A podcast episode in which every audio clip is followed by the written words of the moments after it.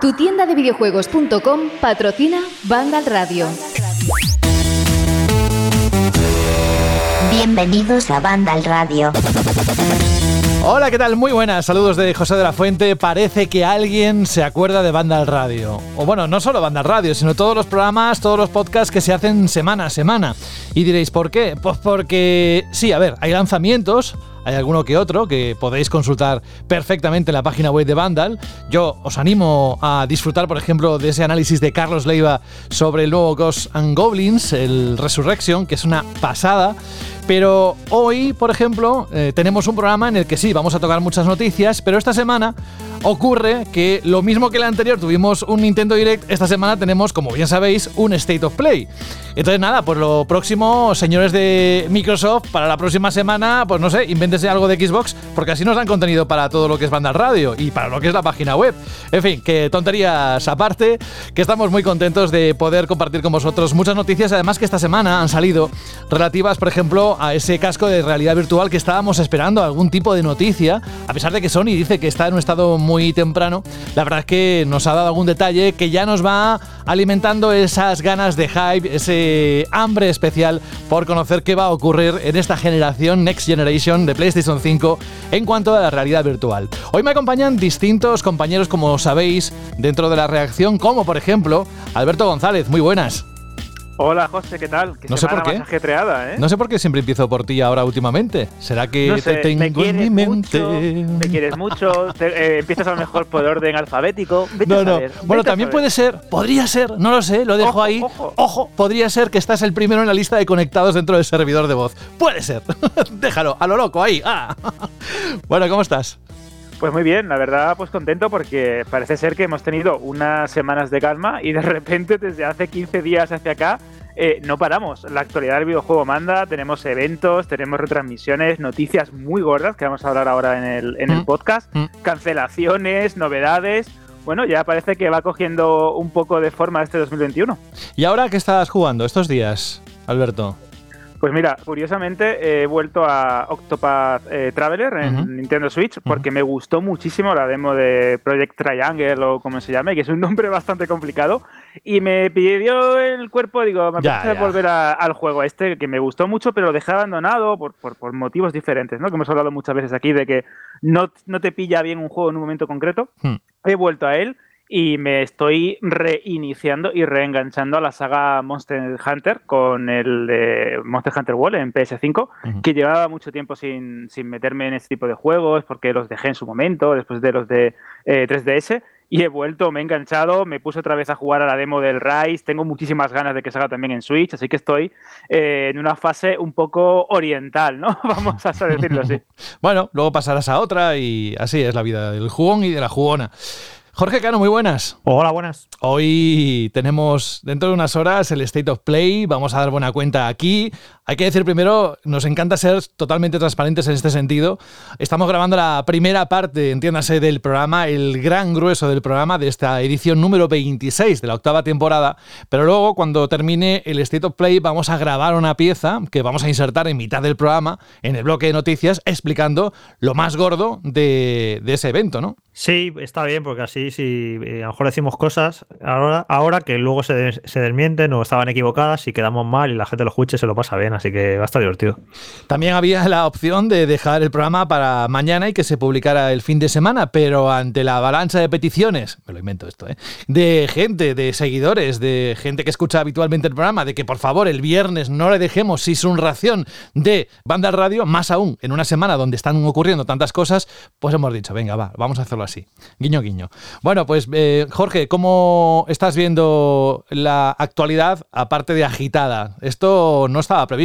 Ningún State of Play o podía caer. Bueno, eh, viendo un poco la cadencia de los State of Play, sí se podía más o menos saber. No es como lo de Nintendo, ¿no? Que nos tenía despistado, llevaba un año y pico sin hacer, sino que Sony yo creo que va a un ritmo, lo que mirar exactamente, pero está haciendo uno como cada cuatro o cinco meses, más o menos. Así que sí, podría ser eh, dentro de lo que cabe previsible, ¿no? Que ya tocaba uno. Pero bueno, es que esta semana han empezado a dar un montón de noticias que ahora comentaremos. Y la verdad es que nos ha alegrado un poquito el tema, porque con todas estas noticias y luego otras que se han sumado, ha, estado, sido una de las semanas de actualidad eh, más entretenidas, yo creo, desde de lo que llevamos de 2021. Sí, eso es. Así que no os perdáis bajo ninguna circunstancia el bloque de noticias que va dentro de unos minutos. Oye, antes de pasar a Dani, ¿a qué estás jugando ahora? Jorge? A nada. Ah, bien, ¿estás en ese periodo de descanso? sí, no, es que este año eh, es una de las cosas que he dicho, que no, que voy a jugar eh, menos, pero voy a jugar bien, voy a jugar a cosas que me apetezcan de verdad pero no voy a jugar por jugar. Entonces, si no hay ningún juego que necesite, que me apetezca, que no sé qué, que no me da especialmente atención, pues no juega nada y no pasa nada. Y así cuando coja el siguiente lo cojo con muchas ganas. Así que estamos en una época un poco rarilla del año, este mes de febrero y marzo no hay así mucho juego que me apetezca, pero el que coja lo cogeré con muchas ganas porque será que, que me apetezca. Por ejemplo, ahora en marzo sale el juego este de Joseph Fares, que, que posiblemente el programa pronto hablemos de él, que le tengo muchísimas ganas. Así que sí, sí salen cosillas, pero bueno, no, no muchas. Y es eso, jugar por jugar tampoco me gusta. O sea, voy a jugar cosas que, me apetejan de verdad. Oye, lo he soñado yo. ¿Has jugado el Ghost and Goblins nuevo o no? No, eso, eso es el rollo de Carlos. A mí no me gusta ya. O sea, el original es un juego que me gusta mucho eh, por eh, nostálgicamente hablando, porque me parece súper bonito, todo el imaginario que tiene, la música, me parece muy mítico, pero realmente nunca me gustó mucho porque me parece un juego súper difícil. Era el Dark Souls de los juegos de aquella época arcade y tal, porque Capcom, a mí las recreativas de Capcom me flipan. Pero este precisamente es que era muy puñetero, era demasiado difícil y la verdad es que nunca conecté con, esa propuesta. Yo los juegos así tan excesivamente difíciles, pues la verdad es que no me enamoran. Es un juego es eso, que es, curioso, ¿no? Que, le tenga cariño porque me parece súper bonito el personaje, los enemigos, la música, todo. Pero bueno, tengo que ser sincero, la verdad, y, es un juego que, nunca me enamoró, por eso, por, por la dificultad más que nada. Yo le tengo cariño, pero más por los recuerdos que me evoca el pensar en este juego, la máquina recreativa y ese salón de mi pueblo, el salón recreativo Panoramix se llamaba, que pasaba horas y horas cada día allí con los amigos y, viendo cómo jugaban otros porque es verdad que era bastante complicado. Bueno, a ver si tenemos tiempo en algún momento de hablar de este título, no sé, en las próximas semanas, pero ya digo, como antes eh, comenté, que lo tenéis en la página web del análisis y además una notaza, no me extraña, yo he jugado pues una media hora y me ha enamorado, eso sí, es complicadísimo de narices. Dani Paredes, muy buenas. Muy buenas, José. ¿Tú a qué estás jugando? Uh, yo, yo estoy jugando al Fest que no sé si lo conoces, pero es un juego em, que hace honor al mítico Destruction Derby que acaban de poner en Game Pass hace muy poco y que la verdad es que estoy disfrutando una barbaridad. Ah, y me gustaría hacer alusión a lo que ha dicho Jorge ahora, eh, ya aprovecho, que me gusta mucho que ha dicho eso de que a lo mejor decimos algo que luego quedamos mal y pedir disculpas públicas por la semana pasada que dije que nadie, que nadie había pedido el Zelda Skyward Sword y está claro que todo el mundo lo había pedido, está primero en ventas en Amazon, así que quiero pedir disculpas públicas por, por, esa, por esa cagada. Bueno, a ver, en una opinión tuya personal. Eh, habrá gente que piense como tú y gente que no. por más que me duela y me indigne que estas cosas vendan como churros, los números son los que son. ¿Qué pasa? ¿Te han pegado por la calle o qué? no, no, no, pero sí que algunos oyentes han dicho, con toda la razón del mundo, eh, en iBox eh, su descontento a mi rajada y, he de decir que, que, tienen toda la razón, las cosas como son. Bueno, aparte de eso, ¿cómo estás viendo la semana? ¿Hay alguna noticia que te haya llamado la atención? Pues sí, han habido dos que me han hecho muy ilusión. Eh, por ejemplo, que Narita Boy está al punto, al punto de caramelo, sale el 30 de marzo y me hace muchísima ilusión porque a mí todo lo que tenga estética ochentera me flipa. Y otra que me ha gustado mucho eh, por, por, mi corazón seguero es ese nuevo tráiler de Bomb Rush Cyberpunk, que, que, es el sucesor espiritual de Jet Set Radio, que aunque se nos vaya 2022, me alegra muchísimo que esté el gran Hideki Naganuma detrás de la banda sonora y tiene una pintaza espectacular. Sí, sí. Por cierto, Dani, el Narita Boy yo no lo sabía, pero lo meten en Game Pass, así que. Oh, yeah, baby. Así que lo, lo jugaré seguro por ese, por ese motivo. Es lo que dice Fran G. Matas. Gracias, Dani, por estar una semana más con nosotros. Es lo que dice Fran G. Matas cuando se acerca a la mesa donde tiene el ordenador para grabar y ve esa rubia, esa botella fresquita y dice, oh, yeah, baby. Franje Matas, muy buenas. Muy buenas, pues aquí me pillas bebiendo un zumito de naranja. Un zumo de naranja tú, pero ¿qué hemos de hecho? verdad, te lo ¿Qué juro, hemos te hecho? lo juro. Te ¿Qué lo hemos juro. hecho, Fran? ¿Qué hemos hecho?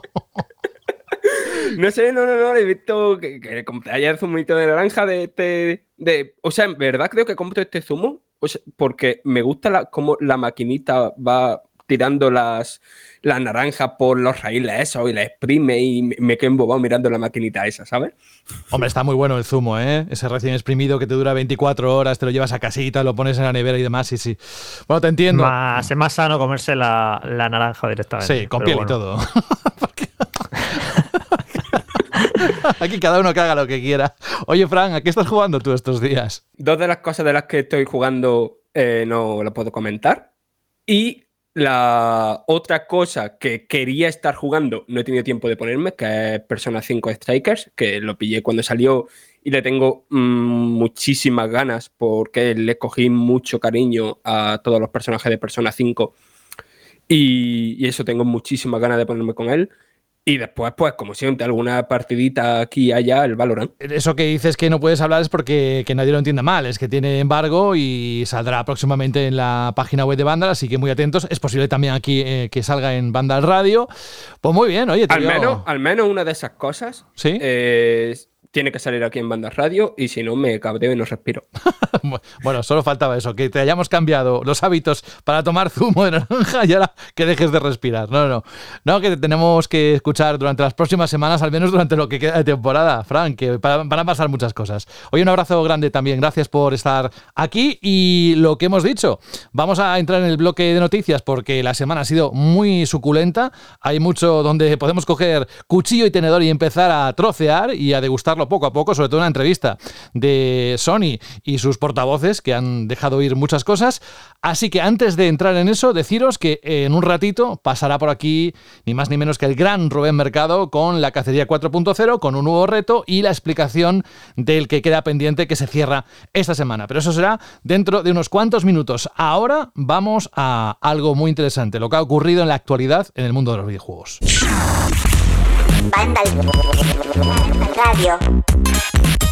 A mí me encanta cuando alguien de Sony empieza a hablar porque saca titulares enseguida.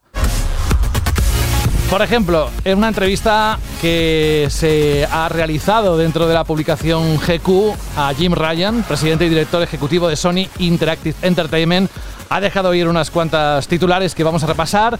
También Hideaki Nishino, el vicepresidente senior de planificación y gestión de plataforma en PlayStation, ha contado cositas sobre, eh, por ejemplo, la PSVR, la generación 2 para PlayStation 5, que ni más ni menos que ha anunciado a través de su blog oficial más detalles y la verdad es que estamos encantados. O juegos que van a salir en las próximas semanas. Así que si tienes la consola de Sony o la vas a tener estate muy atento atenta porque vamos a contar este tipo de noticias. Como decía en el caso del casco de realidad virtual para PlayStation 5 el Hiraki Nishino ha dicho que este sistema de realidad virtual de nueva generación mejorará la resolución, el campo de visión, el rastreo o tracking y el input de las acciones del jugador. Y ojo porque el nuevo mando de realidad virtual también tendrá mejoras en la ergonomía. El sucesor de la PlayStation VR se conectará, eso sí, aquí quiero decir que yo me lleva una pequeña decepción porque parece ser que sí que habrá cable, uno solo, y no será totalmente inalámbrico. Luego lo comentaremos cuando acabe de leer esto, pero vamos que, mira, mi gozo en un pozo. Este casco también contará con nuevos mandos que incluirán algunas de las funciones vistas dentro del DualSense. Pero ojo, porque este nuevo dispositivo, la PSVR 2, por llamarlo de alguna forma, no se lanzará este año. Y por otro lado, Jim Ryan, el presidente y director ejecutivo de Sony Interactive Entertainment, ha dicho que los kits de desarrollo de la nueva PlayStation VR se enviarán a los creadores de videojuegos pronto. En la misma charla asegura que aún no están listos para hablar de las especificaciones del aparato. Y aquí pregunto yo, a reacción y las valoraciones que tengan a bien comentar, ¿por qué ahora? ¿Por qué calentar, Jorge, por algo que puede ser que salga a finales del próximo año? Quedan muchos meses. Pues me parece estupendo que lo confirmen y que den esa seguridad a los que, que esperábamos que PlayStation 5 tuviera realidad virtual, pero que no se había acabado de confirmar de una manera tajante. Eh, se había medio intuido en alguna entrevista, en alguna respuesta, lo dábamos por hecho, pero está bien que salgan a decirlo claramente, que sí, que va a haber una nueva PlayStation VR, que saldrá el año que viene, y que, porque hay mucha gente fan de la realidad virtual, eh, que, le gustó mucho lo que hicieron en PlayStation 4 o con otros dispositivos que ha probado, y que pues, seguramente quiere saber eh, si esa consola va a tener realidad virtual, así que me parece perfecto que lo confirmen y que dejen tranquilos a los que podíamos tener dudas porque no habían sido claros al respecto. Así que me, parece muy bien que lo, que lo confirmen, que lo dejen claro y que los usuarios de PlayStation 5 ya saben que van a tener también su, su nuevo dispositivo de realidad virtual, al que yo personalmente le tengo ganazas porque el, casco de PlayStation 4, que ha sido, estuvo bien por relación calidad-precio, porque ha sido una manera de, meter a mucha gente por primera vez en la realidad virtual y demás, pero a mí, para, para mí siempre ha sido un poquito un quiero y no puedo, en cuanto a la calidad de imagen, en cuanto a los mandos que utilizaba, los Move, que dejaban mucho que desear, y bueno, era una experiencia de realidad virtual que estaba bien, pero que no era, estaba lejos de ser premium o, de ser de lo mejor que te puede ofrecer esta tecnología. Ahora lo bueno que con todos estos años, eh, con lo que ha avanzado la tecnología, y Fran lo puede comentar ahora eh, en profundidad porque es, es, el que más aparatos de estos ha probado últimamente hay una evolución espectacular en los últimos años de lo que eran estos aparatos en 2017, 2016 o por ahí, a lo que es ahora unas Oculus Quest 2. Vemos cómo ha avanzado la tecnología y por eso yo estoy seguro que PlayStation VR 2 el año que viene va a ser un cacharro que, se va a ver estupendo, que va a funcionar genial, que va a aprovechar la potencia de PlayStation 5 y que nos va a ofrecer unas, experiencias de realidad virtual alucinantes. Yo, por ejemplo, ya estoy pensando que seguramente eh, un nuevo Astrobot sea juego de lanzamiento y me estoy relamiendo, la verdad. Así que le tengo muchas ganas y me parece estupendo que lo, hayan confirmado.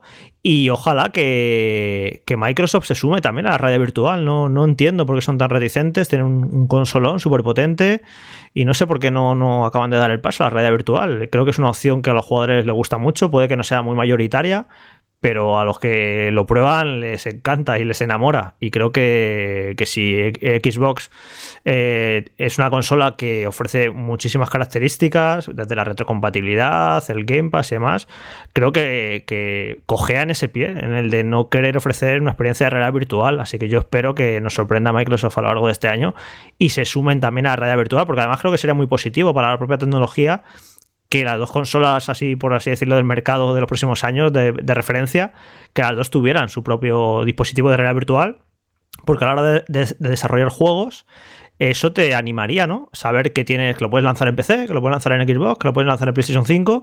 Yo creo que sería muy positivo. A lo mejor se animarían a hacer juegos más ambiciosos y, producir más juegos. Así que bueno, eso espero que, se sumen también ahí. A ver, eh, un par de cosas. Lo que has preguntado, Jorge, al principio del motivo por el que anuncian esto ahora, yo creo que está en dos partes por un lado, el tema de que, como ha dicho James Ryan, los kits de desarrollo eh, ya se están enviando y al final ya sabemos que esas cosas siempre acaban filtrándose y entonces lo veo como un modo de adelantarse antes. Y por otro lado, el tema de dominar la conversación esta semana.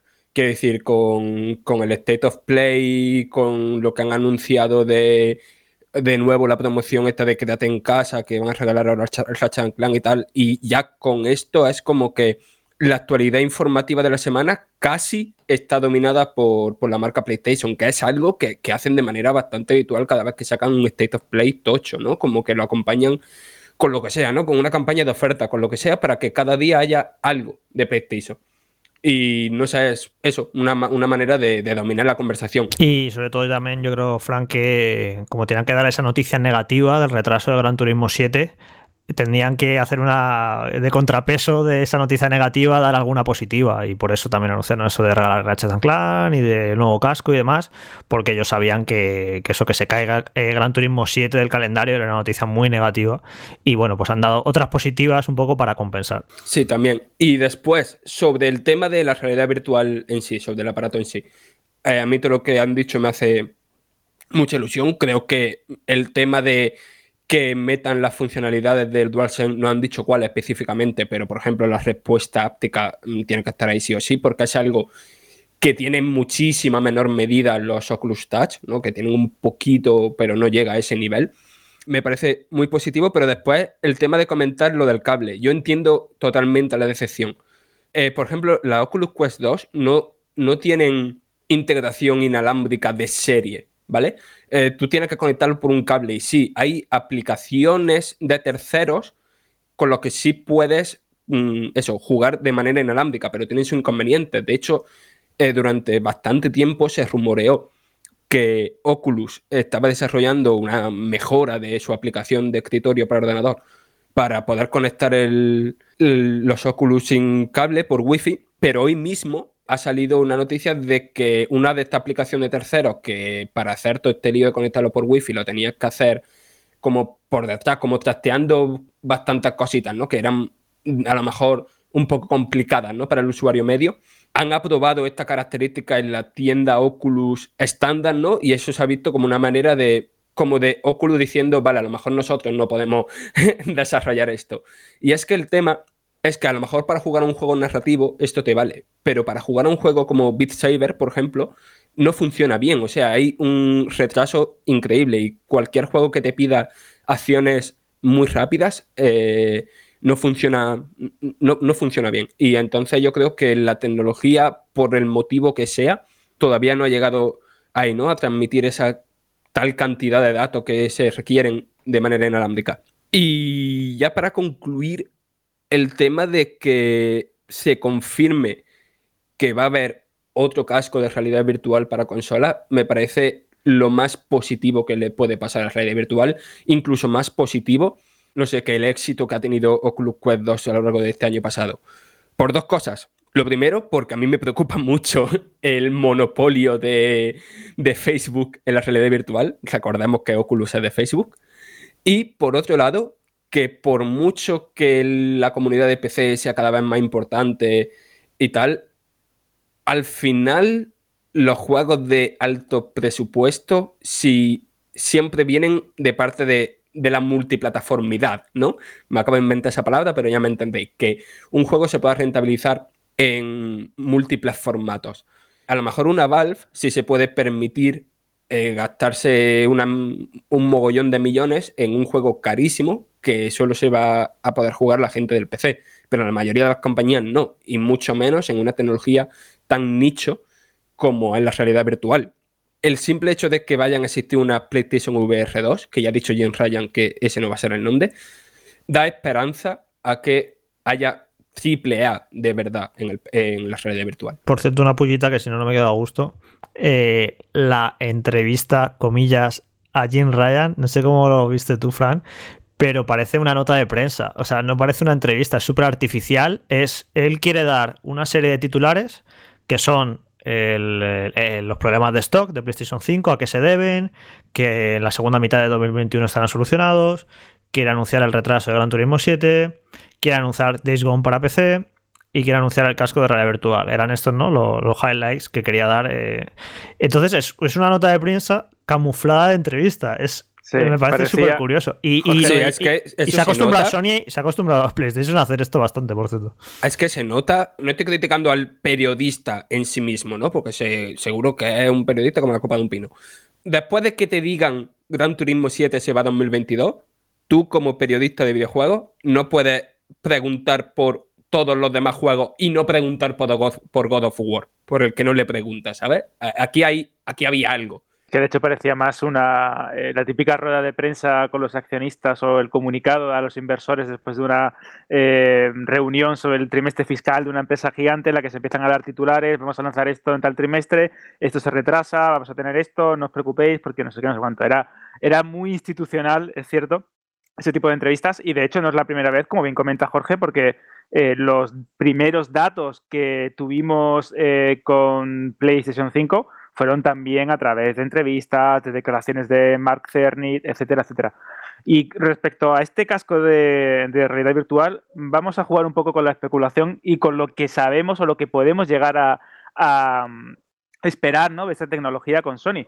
Si recordáis, y si no podéis acudir a Vandal, tenemos una noticia de principios de 2020 en la que se filtró una patente sobre unos mandos de PSVR en los que se dejaba caer que se iban a incluir o se quería incluir. Esto nunca quiere decir que esto vaya a estar en el dispositivo final, pero sí que Sony está estudiando, lo ha patentado tecnologías en relación a ello, en base a la proximidad, la presión y otros elementos relacionados con la tecnología áptica.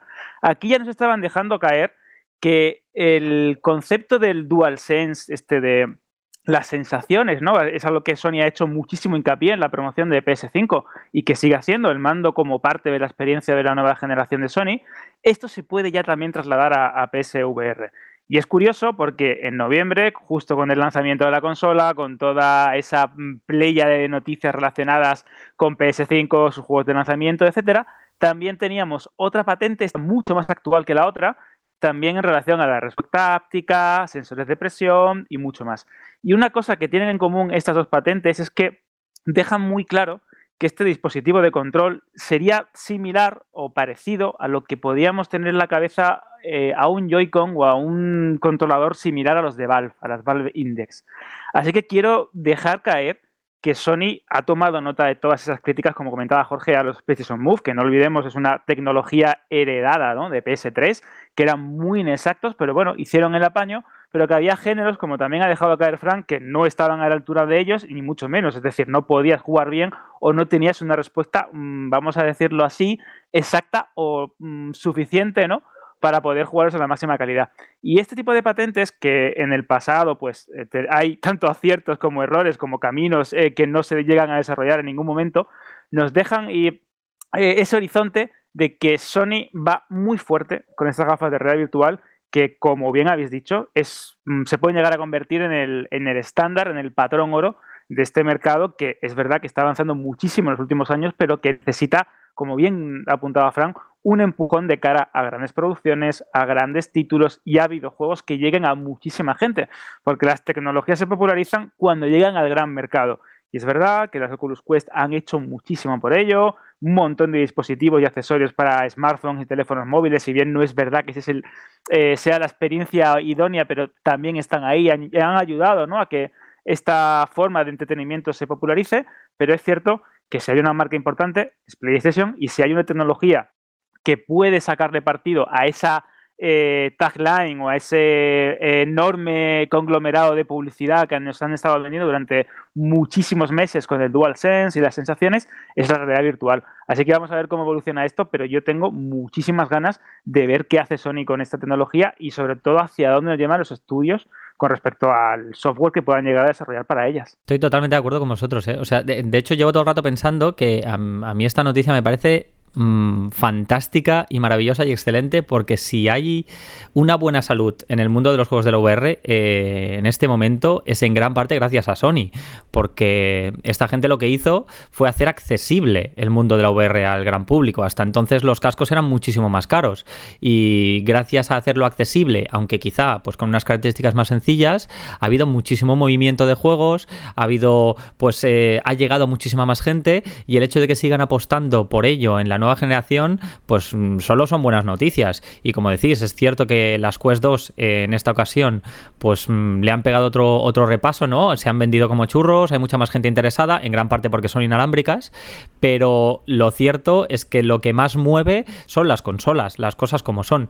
Y también eh, siguiendo con lo que decía Fran, yo personalmente soy jugador de juegos musicales eh, y en la VR lo que más lo mueve, los juegos que más dinero mueven son el Beat Saber, el Synth Riders, el O-Shape y todos estos juegos musicales de hacer ejercicio que lo que necesitan es rapidez, inmediatez y desde luego eso la tecnología inalámbrica por ahora no lo puede dar. Entonces me parece bien que sigan yendo con cable, también me parece muy bien que se esperen a 2022 porque eso lo que les da es tiempo para hacerlo mucho más maduro y mucho más completo, incluso a lo mejor incluir lo que decías Alberto, que tiene una pinta increíble y es verdad que los mandos de las Valve Index ya tienen vibración áptica, pero si lo llevan más allá, juntando lo que tiene el DualSense, bueno, es que, bueno, estoy babeando también pensando en esto. Yo esto que tengo unas Valve Index, pero yo creo que lo pueden hacer súper bien y pueden acercar una realidad virtual de mucha más calidad al gran público. Claro, yo quería lo de que fuera inalámbrico y entiendo que la tasa de, datos puede ser muy alta para hacerlo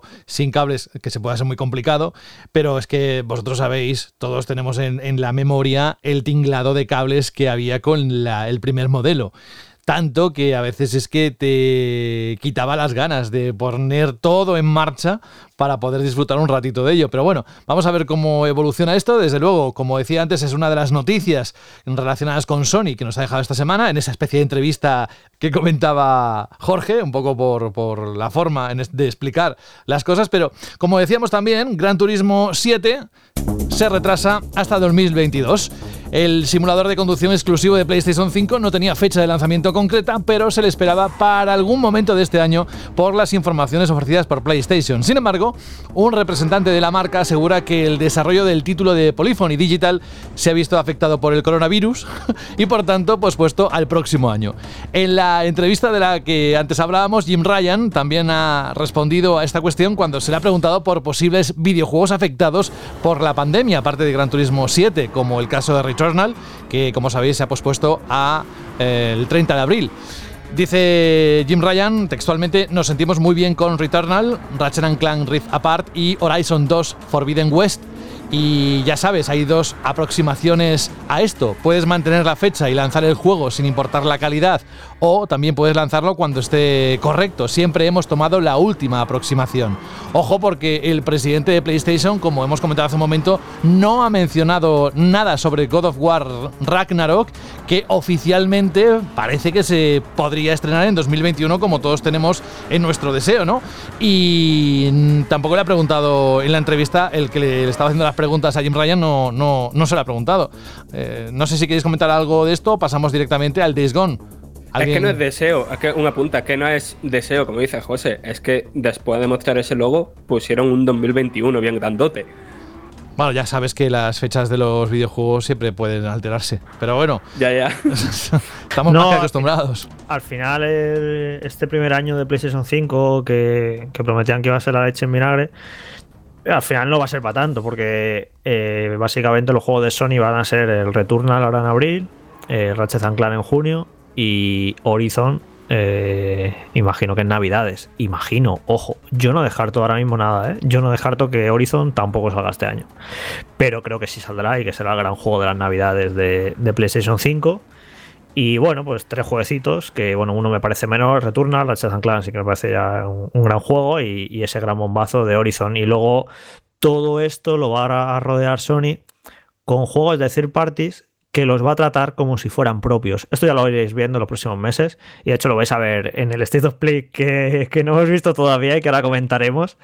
Eh, y lo lleva haciendo varios State of Play. Eh, juegos como el Deadloop, el, juego, el nuevo juego de Arcane, este juego creo que lo que al menos en España creo que lo va a publicar incluso la propia Sony. Es un poco loco que un juego de Bethesda que ha comprado Microsoft lo vaya a publicitar Sony, pero esto es así porque este acuerdo viene de antes y este juego lo van a tratar como si fuera un, juego de Sony, o sea, exclusivo en consola y le van a dar mucha publi, ya lo veréis. O sea, a falta de ellos tener juegos, van a coger juegos de hacer parties y lo van a tratar como si fueran suyos algunos indies muy chulos, muy interesantes que salen. Bueno, ahora comentaremos un poquito lo del State of Play.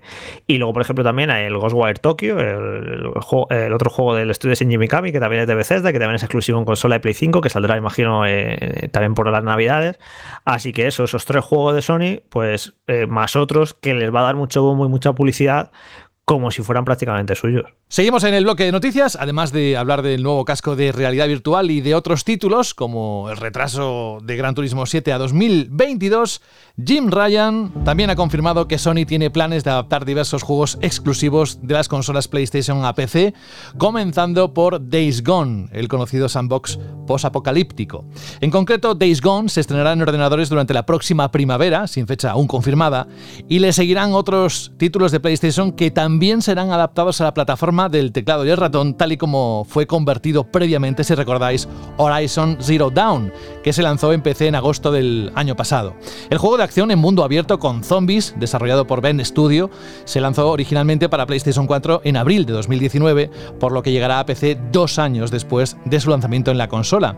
Ryan también se ha pronunciado sobre el motivo de que ahora PlayStation haya decidido adaptar algunos de sus videojuegos a PC cuando es algo que todos sabemos que durante mucho tiempo decidieron no hacerlo. Dice, hay una oportunidad de llevar grandes juegos a una audiencia mayor y beneficiar la economía del desarrollo de los juegos, que no siempre es sencilla. El coste de hacer juegos aumenta con cada ciclo, ya que el calibre de las IP ha mejorado. Además, ha aumentado la facilidad para ponerlo a disposición de quienes no tienen una consola, por lo que es una decisión bastante sencilla para nosotros.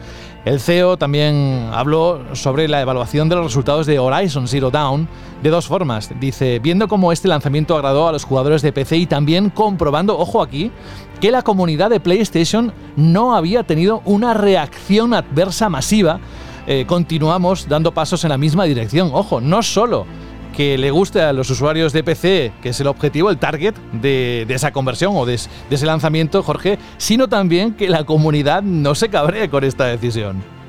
Que no se enfaden lo suficiente, que se vayan acostumbrando, que esto, es lo, que esto es lo que va a haber. Y poquito a poco. A mí me parece interesante ahora mismo empezar a apostar qué juegos van a salir en PC y cuáles no. Yo empiezo a ver un patrón, pero no sé si me equivoco, a lo mejor me equivoco radicalmente, pero es en plan, por ejemplo, ¿no? En Returnal este apostaría que va a salir para PC, ¿no? Por ejemplo. Pero las vacas sagradas, tipo God of War, que son como es una marca muy, muy, muy, muy Sony, muy de que la llevas comprando desde PlayStation 2, o incluso el juego de Naughty Dog, que también son. que hay gente que yo creo que incluso se, se estaría dispuesta a comprarse una consola PlayStation, ¿no? Por jugar a los juegos de Naughty Dog. Ah, esa es la última frontera. a mí me cuesta imaginarme, o sea, ver The Last of Us en PC. El día que vea eso, ya sí que, ya es, venga, ya va, ya cualquiera. Pero de momento van ahí como, bueno, Horizon, una nueva saga, venga, va. Eh, Days Gone, una nueva saga, tal, venga, también. Pero es curioso ver a ver qué juegos sí y qué juegos no. Y de momento, es eso, vacas sagradas tipo Uncharted, The Last of Us o God of War, todavía esos no han pisado el PC. El día que pise el PC ya se abre la veda y yo creo que, cualquier juego es posible. Pero bueno, en cualquier caso ha dicho que después de Days Gone van a venir más. Así que eso, iremos viendo qué, juegos son los que salen en, en PC. Muy interesante, ¿no? El, escenario este que yo creo que hace dos años no lo dicen y, no nos lo hubiéramos creído, porque parecía que la estrategia de PlayStation, de su consola, con sus exclusivos, le iba estupendamente. Eh, bueno, ha ganado todas las generaciones menos la de, la de PlayStation 3. Y pues si le va bien con esto, ¿por qué cambiar la estrategia? No sé, no, no acabo de entenderlo, ¿no? Muchos. Pero bueno, aquí eh, estamos en esta situación curiosa de, eh, me acuerdo cuando hace ya, no sé, tres, cuatro años, cuando Microsoft anunció su decisión de sacar los exclusivos de Xbox, también empecé la que se lió, me acuerdo perfectamente, se lió muy parda. Creo que fue Quantum Break el primero. Y, no hubiéramos imaginado que PlayStation acabaría haciendo lo mismo que Microsoft y es sacar sus, juegos en PC. No sé, yo todavía no, asimilo esto, me parece muy sorprendente porque no acabo de entenderlo del todo. La verdad es un poco, das un mensaje un poco extraño a la gente. Es en plan, bueno, pues si sacas tus juegos también en PC, ¿para qué me voy a comprar una PlayStation 5? ¿no? Eh, mucha gente puede llegar a pensar. Entonces van a jugar como al despiste, ¿no? Unos sí, otros no. ¿Cuáles saco? ¿Cuáles no saco? Por aquí, tengo por aquí la bolita donde está. Un poco trilero, ¿no? Así que nada, veremos a ver qué, juegos vienen después de, de Days Gone. Es curioso porque esto demuestra que tanto Phil Spencer como todos los ejecutivos detrás de la división de Xbox en su momento tomaron una decisión correcta. En su caso, quizás eh, más inteligente de la cuenta, de lo que podíamos llegar a prever o analizar, porque no olvidemos que eh, Windows y determinados entornos y software en PC pues, crean un ecosistema que también eh, Microsoft siempre ha considerado como el mismo. Nunca han, hecho divisiones ¿no? excesivas entre consolas y PC, siempre han considerado la comunidad Xbox ¿no? como una gran comunidad de jugadores que está mm, dispersa tanto en consolas como, como en PC pero eh, Sony siempre había permanecido un poco aislada de, este, de esta guerra, ¿no? O de esta, de esta gran familia de jugadores, no olvidemos, es el gran grueso del mercado y que consume de una, de una manera de la que no somos conscientes a día de hoy, porque siempre tenemos el, en la mente que las consolas son las que venden, que los juegos se venden en consolas, etcétera, etcétera, pero no olvidemos que hay una gran cantidad de público y un público que consume muchísimo que está exclusivamente en, PC. Y esto es eh, la demostración perfecta de que Sony se está dando cuenta que el futuro también eh, pasa por ser una empresa proveedora de videojuegos. no solo fabricante del hardware, que indudablemente el hardware es importante porque Sony sigue teniendo una experiencia más tradicional y mucho más eh, aislada ¿no? en el tema de la consola que Microsoft con sus series X y series S, pero aún así ya abre la puerta. Y cuando abre la puerta quiere decir que hay un mercado pujante que reclama ese tipo de contenidos, que disfruta con Dead Stranding, que disfruta con Horizon Zero Dawn, que va a disfrutar con Days Gone y quién sabe si también, como comentaba Jorge, con Returnal, eh, mm, Ratchet quizás, vete a saber los juegos que puedan llegar en, en, un futuro. Dudo en un primer momento que títulos de Naughty Dog quizás a lo mejor una trilogía de Uncharted remasterizada, pero bueno, pero dudo que los eh, de las tofas, las últimas entregas de la saga Uncharted, si se hacen de, aquí al futuro, o todo lo que pueda producir el estudio de, de Dragman, llegue en un primer momento a PC. También dudo, aunque vete a saber qué hace Sony, que Gran Turismo 7 se quiera meter también en, PC, teniendo en cuenta los grandes titanes que hay en, el término, en términos de simulación en este mercado.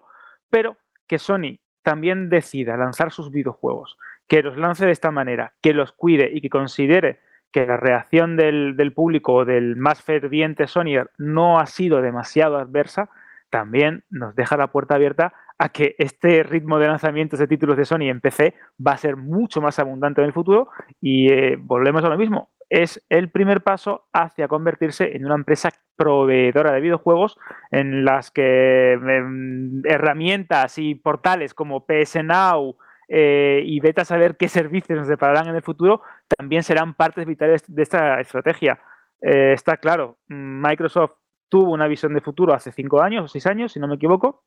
Todo el mundo la va a seguir y aquí la guerra ya no va a estar solo en una caja conectada literalmente a la tele, sino en el ordenador, en el móvil y en la manera en la que tus videojuegos de tus editoras y de tus programadores llegan al mayor público posible. Así que vamos a ver cómo, cómo se desenvuelve esto. Y que por cierto, que, que salir en PC hay que hacerlo bien porque claro, no se puede sacar los juegos exacto. de cualquier manera. Eh, encima el público de PC es especialmente exigente y acabó muy descontento con el port de Horizon Zero Dawn. Yo espero que hayan aprendido de ese port y los que saquen de ahora en adelante lo hagan un poquito mejor, porque vamos, yo lo que he estado leyendo, la gente se le ha quedado muy mala imagen del port de, de Horizon. Sí, sí, es como todo lo contrario del port de Death Stranding, ¿no? Que desde el principio pues fue como bastante tocho, bastante bien hecho.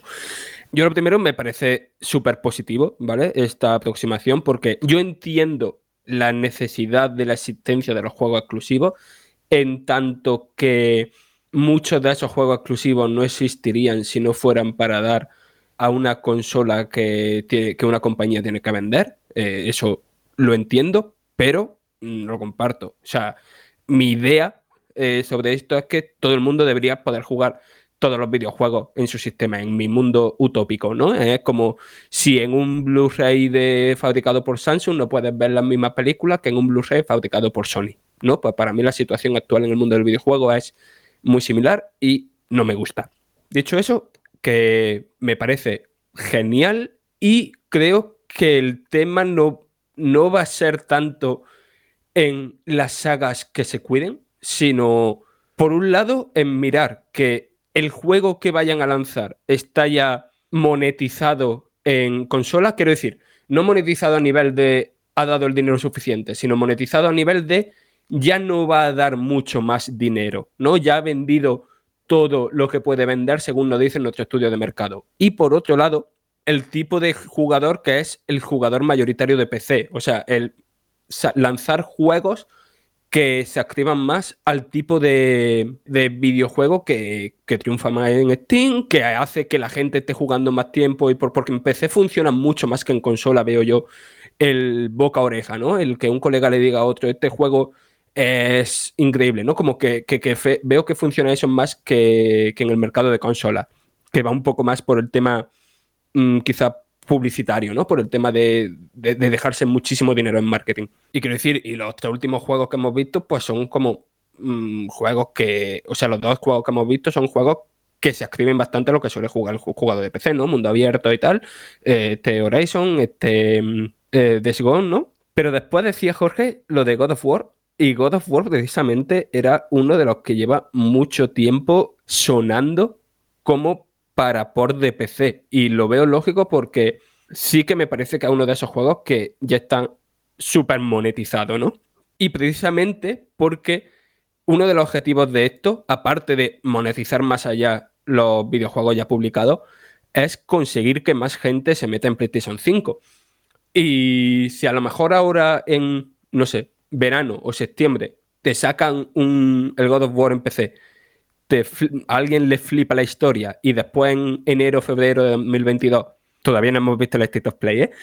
te sacan God of War Ragnarok en PlayStation 5, pues a lo mejor hay quien diga, quiero saber más de Kratos y Atreus. Eh, me voy a comprar una PlayStation 5, aunque yo sea jugador de PC, porque quiero saber más sobre esta historia. Y dicho todo esto, que sí, que no es lo mismo, pero recordemos que muchísimos de estos juegos se han podido jugar en PC a través de PlayStation Now, que sí, que no es lo mismo, que no todo el mundo tiene una conexión lo suficientemente decente para jugar a través de ese servicio con una calidad apropiada, pero que ya se puede jugar a juegos de PlayStation exclusivos y, e importantes desde un ordenador. Yo es que creo que aquí Sony se ha dado cuenta de una cosa que Microsoft se dio cuenta hace mucho tiempo, porque cuando pensamos en esa frase típica de ¿para qué quiero una Xbox si ya sale en PC? o ¿para qué quiero una PS5 si ya sale en PC? En realidad lo que hay ahí detrás es que el jugador de PC, en realidad, prefiere jugar en su PC. Ha hecho una inversión importante, se siente más cómodo jugando en PC y no quiere una consola para nada. Y ese jugador, a lo mejor, que se compra esa consola solo para ese juego exclusivo, tampoco le está dando dinero a la compañía. Recordemos que al final las consolas se venden por debajo de coste muchas veces y al final lo que le interesa a Sony o a Microsoft es fidelizar a ese usuario y que compre más juegos o que compre suscripciones. Y solo comprándose una consola para el God of War o una consola para el Horizon Zero Dawn, en realidad no, no, le, no le vale para nada. Pero si ese jugador puede tener acceso a sus juegos en su plataforma preferida, al final es un dinero que no iba a ganar y que ahora sí lo gana. Y que como bien ha dicho Fran también, pues puede empezar a fidelizarse con esos títulos a los que quizá hasta ahora no ha tenido acceso. Y, y es un dinero extra. Totalmente. No es el jugador que ya lo ha jugado en su, en su salón, eh, lo ha disfrutado y se lo vuelve a comprar a PC. Es un jugador que no ha podido tener acceso a ese juego. Por tanto, esto es una excelente noticia y solo, solo puede traer cosas positivas. Gracias a todos por las reflexiones. Abandonamos un momento Sony. Ya sabéis que luego vamos directamente al State of Play y lo grabaremos para vosotros, pero han ocurrido otras cosas esta semana que no tienen que ver con la compañía nipona. Por ejemplo, esto. Este año, sí o sí, volveremos a enfrentarnos a Mephesto y Val. Activision Blizzard ha anunciado en la BlizzCon Online Diablo 2 Resurrected, una remasterización del juego original publicado hace 20 años y de su expansión Diablo 2 Lords of Destruction. Llegará en algún momento de 2021 para PC, PlayStation 5, PlayStation 4, Series XS, Xbox One y Nintendo Switch. A través de la web oficial os podéis apuntar a una alfa cerrada para ordenador que aún no tiene fecha establecida de inicio. Además, la versión estándar de PC ya se puede reservar a un precio de casi 40 euros, 39,99 euros. Y también hay un, disponible una Prime Evil Collection de 60 euros que incluye Diablo 3 Eternal Collection. El PC, eh, el, título vendrá, se podrá ejecutar en resolución 4K, pero como en el caso de StarCraft, se podrá jugar con el estilo 2D original en cualquier momento. No se han especificado las mejoras que tendrán las versiones de PlayStation 5 o Xbox Series X o S respecto a las consolas de la pasada generación y Nintendo Switch. Eso sí, los característicos sistemas y mecánicas de Diablo 2 siguen completamente o seguirán completamente intactos con todos sus detalles y algunas mejoras prácticas que ha pedido a la comunidad como un un alijo compartido. Además habrá progresión cruzada y más novedades. La verdad es que para los seguidores todo una notición, ¿eh? Incluso para los no seguidores. Quiero decir, yo de Diablo 2 tengo como recuerdos difusos, ¿no? Yo era bastante pequeñito, ¿no? Cuando se, estaba ese fenómeno activo, ¿no? De, Diablo 2 y su expansión Lords of Destruction, si no recuerdo mal. Yo recuerdo de a un ciber al que iba yo mucho, que siendo un enano, que yo iba allí sobre todo a jugar a, la GameCube, ¿no? A jugar a la consola. Y, estaban los mayores, o sea, los mayores, los adolescentes, jugando a Diablo. Y yo de vez en cuando, pues me arrimaba, jugaba algo sin entender mucho y lo tengo ahí como, como un recuerdo bonito de, infancia, ¿no? Y, tengo ganas de darle a este para ver qué era lo que a mí me interesaba tanto de, esos pixelotes que yo veía en las pantallas de, de los demás. Oye, Fran, yo tengo. Todos tenemos nuestros pecados de, de, jugadores. Si queréis, un día hacemos aquí y nos confesamos y decimos nuestros pecados. Yo, por ejemplo, nunca he jugado un Diablo, en serio. No se probaba en algún evento, lo que sea, pero nunca, nunca he jugado un Diablo y me fastidia, ¿no? Porque tengo la sensación de que me he perdido algo, ¿no? Sobre todo haber jugado en su día a Diablo 2, que, que no conozco a nadie que no jugara a Diablo 2 en su momento que no lo recuerde como algo increíble.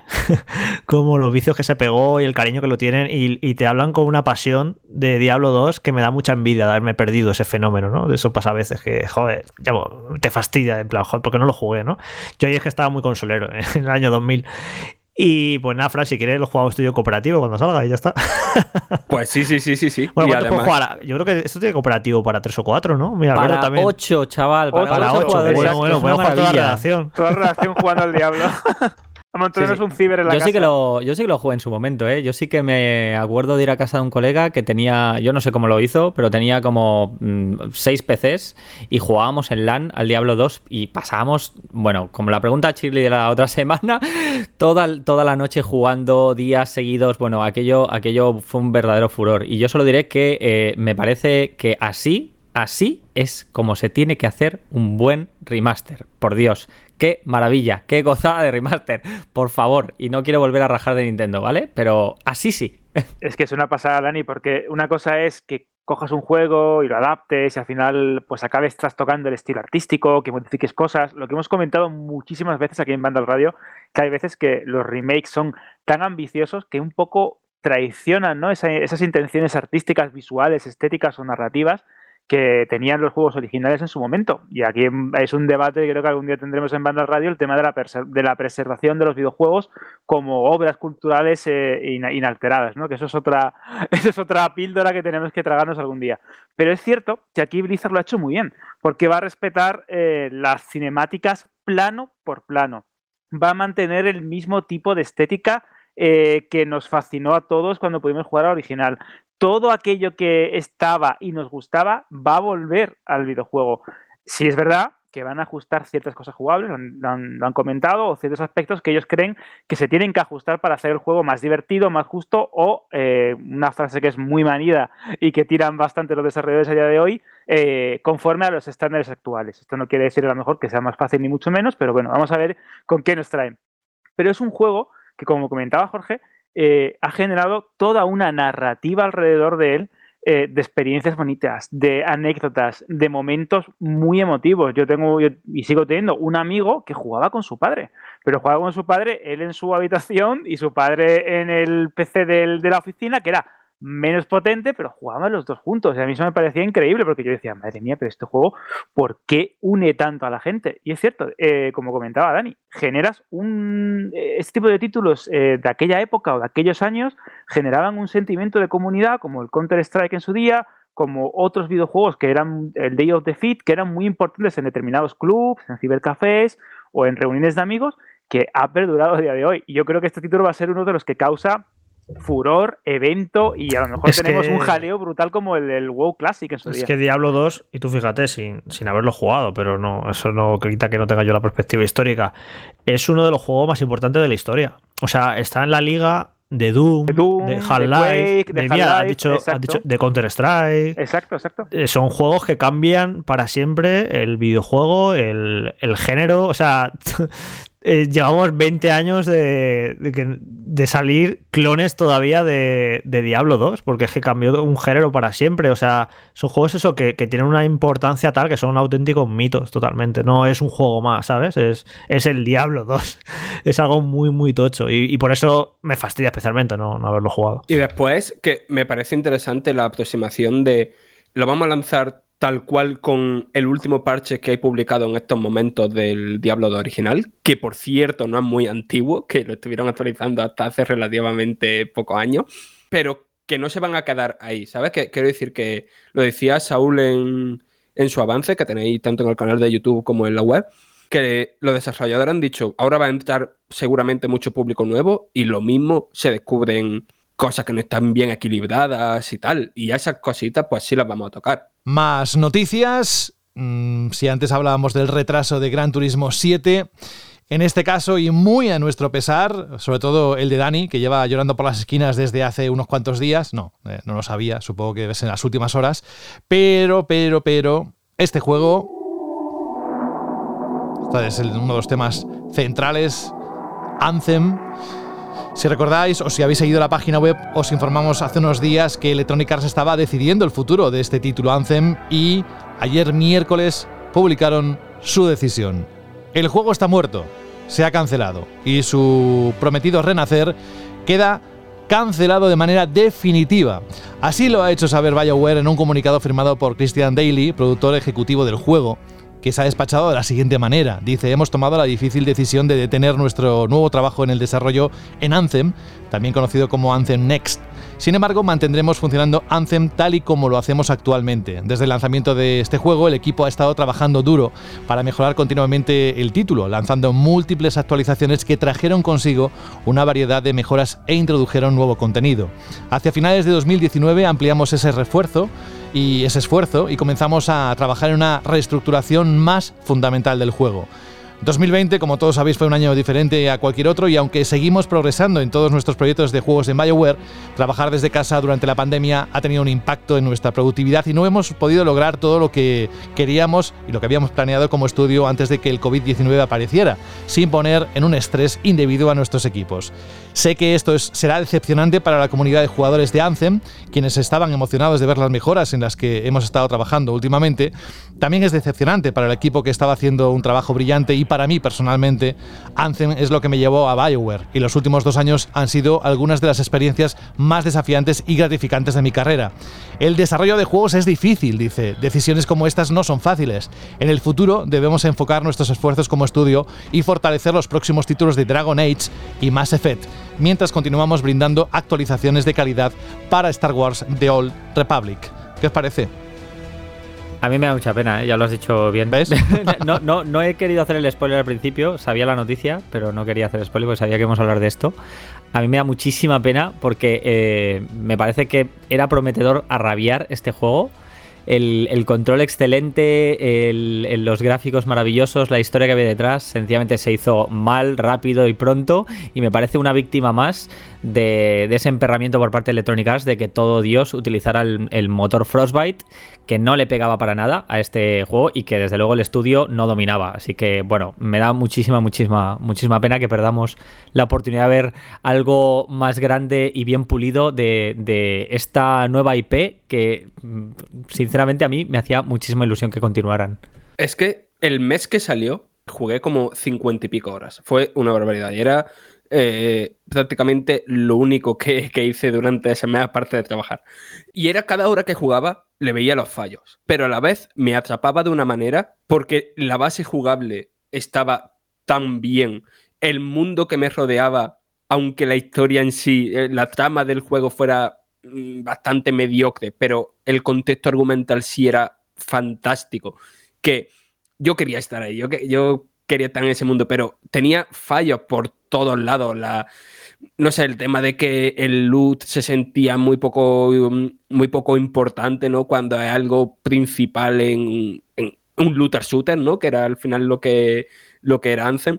Mm, no sé, malas decisiones de diseño como aqu- aquello que seguramente todos recordaréis de lo de las tumbas del principio, que era una barrera que te hacía farmear durante un mogollón de tiempo para ampliar la duración de la campaña. No sé, era una mala decisión detrás de otra, pero debajo de todo eso había un juego que de ahí se podía sacar algo muy, muy bueno. Y me da lástima no solo por que me hubiera gustado a mí como jugador, que hubiera salido ese Anthem Next, que hubiera sido, creo, algo bastante disfrutable, sino, joder, que al final ha sido el trabajo de bastante tiempo de un equipo de personas algo más pequeño de lo que yo creo que debería ser, porque se dice que ese equipo sería como unas 30 personas y yo creo que un equipo de 30 personas no, no da para remodelar un juego tan enorme como este. Y, y al final es mm, trabajo tirado a, a la basura, ¿no? Y ha habido varias cosas ¿no? Mm, que ha pasado con Electronic Arts que se están dando cuenta de que esa estrategia que llevan siguiendo unos años de todo tiene que tener un componente online muy importante, a lo mejor se le está cayendo. En la última hora ha salido esto de de Dragon Age 4, o sea, Dragon Age 4, no se va a llamar 4, pero Dragon Age, el nuevo, iba a tener cierto componente de juego como servicio y eso se ha descartado y hay segurísimo que ha tenido que ver eh, el fracaso en crítica y relativamente lo comercial de, de. Digo relativamente lo comercial porque eh, el juego fue, si no recuerdo mal, estuvo en el top 20 de los juegos más vendidos de Estados Unidos cuando salió. Quiero decir, era un juego que comercialmente no lo hizo para nada mal. Pero vaya, que es una lástima, pero realmente, más allá de los flipados por los looter shooters como, como yo y los muchos más que hay, pero tampoco creo que sea un género súper, súper, súper popular. No sé hasta qué punto este Anthem Next habría sido lo suficientemente exitoso para ser rentable. Sí, porque es que el problema de esto, eh, Fran, es, el mañana ¿no? de un título como este.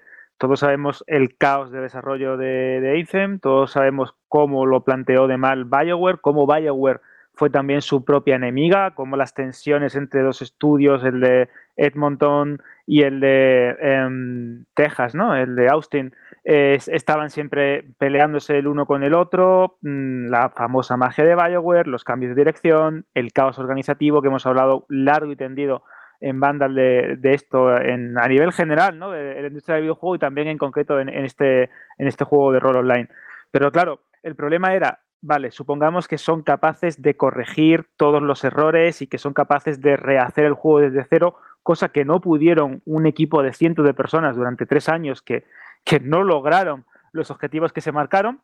Imagínate, como bien comentas, un equipo de apenas 30 que tiene que rehacer, reconstruir un mundo permanente vivo, conectado, que tiene que garantizar un mañana de cara a los usuarios. Es que esto no es fácil, y menos cuando estamos hablando de las ambiciones que tenía la propia BioWare y la propia Electronic Arts con este título, que eran, como siempre se dice en estos casos, un juego para durar los próximos 10 años.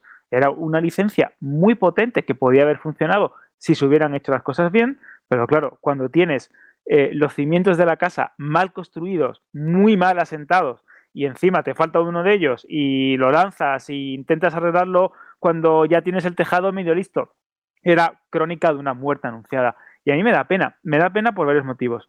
Era un título que estéticamente a mí me llamaba una barbaridad, porque era mezclar un poco los universos de Avatar, eh, ciertos elementos de la saga Dragon Age, ¿no? esa mezcla de fantasía con ciencia ficción. Había cosas que me parecían increíbles y técnicamente en su momento a mí me agradó. Lo estuve jugando en, One X y me parecía muy bonito.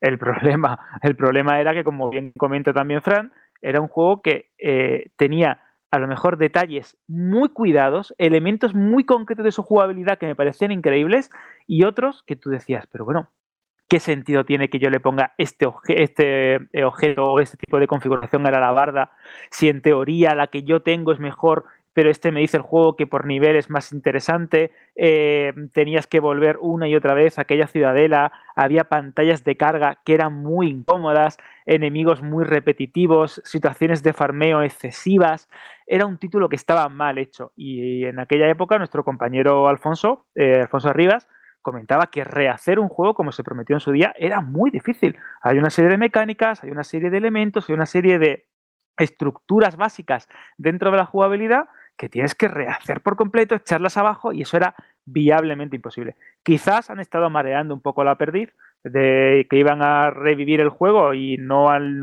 o no han sido capaces, no lo han estado haciendo y han utilizado la coyuntiva, la circunstancia de, la pandemia de coronavirus, que también se está convirtiendo en un poco como en ese clavo ardiendo al que se están agarrando muchas compañías y desarrolladores pues para retrasar videojuegos, justificar eh, cambios de fecha, eh, cancelaciones, etcétera. De todas formas, es una pena porque este tipo de juegos tan grandes implican a muchísimas personas, implican a muchísimos departamentos y ver fracasar pues da pena, la verdad. Bueno, a mí me parece esto la guinda de la generación desastrosa de Electronic Arts, que han dado pie con bola. Prácticamente lo han hecho todo mal, menos estropear FIFA, que no lo han hecho, es su gallina del huevo de oro, y, y no han encontrado la manera de estropearlo. El resto de cosas que han hecho, es que no han hecho nada bien. Es una cosa increíble. Casi lo que mejor han hecho han sido los, los indies que, están publicando, como el juego de Fares. Y luego, bueno, eh, lo que ha hecho Respawn, que no era un estudio de Electronic Arts, aunque finalmente sí que los compró, pero al principio no lo eran, que es un estudio que creo que tiene mucho talento, pero lo demás, lo que tiene que ver por la parte de EA, es que vaya tela. O sea, la saga Need for Speed está en sus horas más bajas. Eh, luego, con, eh, cerrando el estudio que estaba haciendo ese gran juego de Star Wars, que era lo que era Visceral, que ya se han cargado Visceral, que era un estudio con mucho talento. Con Battlefront la liaron con la jaja de luz y demás, mancharon completamente la imagen de la saga. Battlefield, que era una gran saga que se intentaba codear con, con Call of Duty, está en una, de sus horas más bajas también. O sea, han hecho más Effect, un desastre eh, Andrómeda, es todo mal. No, yo creo que lo bueno de Electronic Arts, que de cara a esta generación, a la nueva generación, que como lo han hecho tan mal el anterior, no lo pueden hacer peor. Así que eso es positivo, porque lo que hagan para Play 5 y Series X y demás va a ser mejor seguro que lo que han hecho con Play 4 igual, porque no lo pueden hacer peor. Así que eso es un buen punto de partida. Y esto de Ance, pues eso, es una crónica de una muerte anunciada, ¿no? Esto yo creo que no se lo creían ni ellos, que lo querían resucitar. Creo que lo hicieron un poco para no ponerse colorados de cara al fan y de cara a muchos jugadores a los que le vendieron el juego, que incluso hasta no sé hasta qué punto les podrían llegar a demandar si hubieran dicho que, que el juego lo abandonaban. Y al final ha sido una promesa que yo creo que lo que decís, si tener un equipo de 30 personas trabajando en esto, es que ni la propia electrónica se apostaba por resucitar Anzen, era como un poco de cara a la galería y ahora ponen la excusa del COVID que se está convirtiendo en un comodín de excusa para retrasar juegos, para decir eh, promesas incumplidas. Los juegos ya se retrasaban antes del COVID, ¿eh? no sé si os acordáis. o sea que, que, sí que está sirviendo un poquito de comodín de mi perro se ha comido los deberes. Pues el COVID, tal, si algo pasa malo, eh, la culpa es del COVID. Así que ojo, eh, que, que seguro que algo de verdad hay en eso, ¿eh? porque si tiene un equipo de 30 personas resucitando eso y encima eh, no pueden estar juntos, está cada uno en su casa, ya la lía, seguro que la liaron más todavía, ¿no? Pero bueno, que en cualquier caso, que nada, que eso, que, que Electronic Arts eh, se podría escribir un libro de los últimos años de cómo hacer todo mal, o sea, es una cosa espectacular. Pero bueno, esperemos que, a partir de ahora hagan las cositas un poquito mejor y que BioWare, por favor, yo eh, en muchos momentos en los últimos años he temido por el futuro de Bioware porque estas empresas, Electronic Arts, Activision, no les tembla el pulso a la hora de cerrar un estudio, lo hemos visto mil veces. Y después del fracaso de Mass Effect Andromeda y el fracaso de Anthem, digo, bueno, esto chapa Bioware. Y me alegro de que parece que no lo vayan a hacer y que vaya a haber un Dragon Age nuevo y un Mass Effect nuevo y que les den su tiempo y que lo hagan bien. Y de hecho, mira, eh, según he estado grabando el programa, ha salido la noticia, eh, ha dicho Jason Raider, que eh, Dragon Age 4 iba a ser un juego con eh, cosas de juego como servicio y que lo están reorientando a que es un juego para un jugador clásico. Así que eso es una gran noticia. Porque esa es otra. Eh, Fran, los juegos que imitan a Destiny están malditos todos. O sea, sale mal imitar a Destiny. Tenemos Vengadores aquí muy cerquita, que es otro desastre. No sé si lo conseguirán resucitar también. Y es eso, es imitar a Destiny mal. Por cierto, hoy está disponible la demo de Outriders, que tú te lo conoces muy bien este juego, Fran, por ciertas circunstancias, y tengo curiosidad por ver si hasta qué punto es un Destiny wannabe o no lo es. No lo tengo yo del todo claro todavía, pero bueno, eh, habrá que probarlo, que está la demo y lo podéis probar todos y ver qué tal es este juego. A mí me da la sensación de que este juego empezó como un Destiny wannabe y fue pasando al RPC de acción. O sea, por lo que yo sé de este juego, es un título que no está pensado en ampliarse continuamente, sino en ser un juego larguísimo, eh, con muchísimas misiones secundarias, muchísimo contenido y tal, pero de por sí, ¿sabes? Como una especie de juego de rol tocho, solo que centrado en, el shooter. Y, pero sí da la sensación, conforme han ido hablando del juego y tal, que, que, que sí empezó como lo otro, ¿no? Y antes de pasar al State of Play con ese resumen de lo que va a ocurrir dentro de unas horas, vamos con la última noticia que teníamos previsto dentro del bloque, que es la de Vampire The Masquerade Bloodlines 2. ¿Qué pasa con este título? Pues hace ya más de dos años Paradox anunció este juego, que es la secuela de un título de culto y quizás el más importante del universo de rol Mundo de Tinieblas para ordenadores. Sin embargo, el desarrollo de esta secuela no está siendo un paseo y está sufriendo como mínimo los mismos problemas de la primera entrega, con continuas salidas del equipo de desarrollo y bandazos en el proyecto que esta semana se han traducido en un nuevo comunicado oficial de Paradox con novedades sumamente importantes sobre el juego. Lo primero, para el alivio de todos los que estáis escuchando, es que Vampire The Masquerade Bloodlines 2 sigue en desarrollo, así que el título acabará saliendo a la venta, aunque no lo hará con Hardsuit Labs, que es los desarrolladores de este, en este momento. Ha decidido Paradox que el proyecto va a cambiar de manos. Esto va a provocar, como consecuencia, que el videojuego, que recordemos estaba previsto inicialmente su salida para la primavera de este, del pasado año, tampoco saldrá a la venta durante todo este 2021. Así que aquí, Fran, tendrán que esperar bastante los seguidores que estén pendientes de él, ¿no? Sí, sí, total. O sea, que no se diga ni qué equipo de desarrollo se va a, centrar ahora en Bloodline 2 después de, este comunicado, ¿no? A mí lo que me da a entender es que esto va para largo, que es una situación a ver, quizá no como la de Metroid Prime 4, pero parecida. Y esto nos demuestra una vez más que esas demostraciones, esos vídeos que vemos en, en, los eventos, ¿no? ya sean o eventos digitales, son, entre comillas, mentiras, no dejan de ser más que una muestra y que probablemente sea algo que, se ha preparado in situ que, eh, ni sea jugable. la, demo de, la demo del Vampire se pudo jugar, ¿eh? Sí. sí, sí. en el, e- que no sé para qué hablo. en el E3 de, de 2019 se jugó y luego en la Gamescom, de hecho, Carlos creo que la jugó. Sí se pudo jugar, ¿eh? Otra que, a ver, igualmente. Eh, una demo preparada a veces se puede jugar también. o sea, que a lo mejor solo tienen ese cacho hecho y no tienen nada más. Claro, claro, a eso me refería, que, que hay demos eh, ya sean en plan de que nos muestren un gameplay o que tengan una parte muy concreta del juego que a lo mejor no son o sea, que a lo mejor no, que casi nunca son representativos del total del juego que hay hecho y a lo mejor pues pues eso, que ese total del juego que había hecho era un desastrito, porque para que te aparten del desarrollo de un juego, y además que recordad que esto venía, eh, quiero decir que llevamos bastantes meses con malas noticias, o malas entre comillas, eh, sobre este juego, ¿no? De, guionistas que se van, de, diseñadores de gameplay que se piran del estudio. Quiero decir, aquí algo olía a Regulín desde hace ya tiempo. Sí, de hecho, estamos hablando de una de las secuelas más esperadas de un juego de culto que en su momento revolucionó muchísimas cosas, pero que también llegó a tener problemas y que también tuvo una serie de retrasos, de problemas en el desarrollo, etcétera.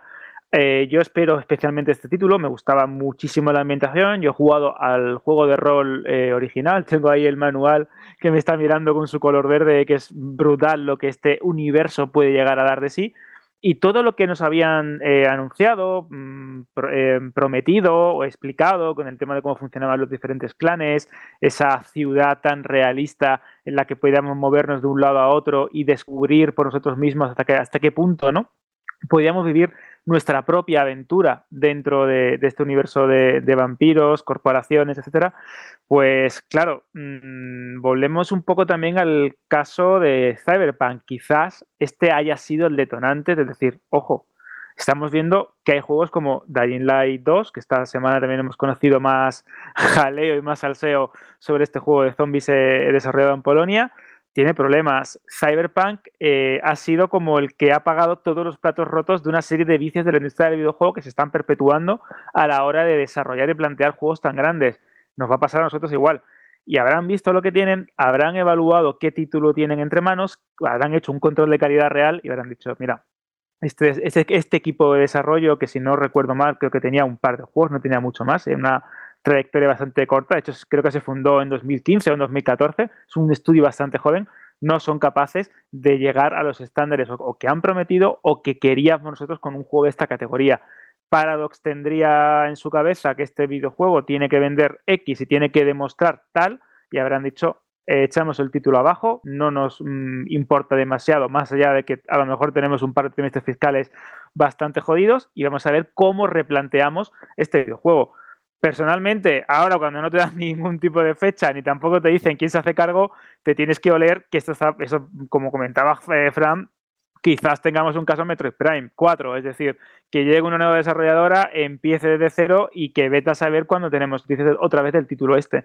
Pero bueno, a esperar, a ser paciente, yo espero que un título se retrase todas las veces que necesite antes de que salga mal o a medio cocer o con problemas como ha pasado con, con Cyberpunk. Conclusión, es muy, muy, muy difícil hacer juegos. Creo que a, veces no somos lo suficientemente conscientes, los jugadores, cuando jugamos un buen juego, y lo aceptamos como algo, ¿no? Como, bueno, pues ya está, si pone, se pone el dinero, se junta una gente en una oficina con los ordenadores y lo normal es que salga un buen juego, ¿no? Y, es, es, al revés, es casi lo, lo, milagroso es que estos juegos están así tan grandes y tan ambiciosos, cuando salen bien es casi lo, raro, lo, anormal, ¿no? Que, porque es eso, te das cuenta cada día, cuanto más años llevas en esto, de lo difícil lo complicado que es hacer videojuegos y cada vez más, ojo, ¿eh? Porque claro, en los 90 pues se juntaban 5 personas, 10 personas, un equipo de 12 en un año y te hacía un juego. Pero es que ahora estamos hablando de obras faraónicas, de obras de 300, 400, 500 personas, si no mil o más,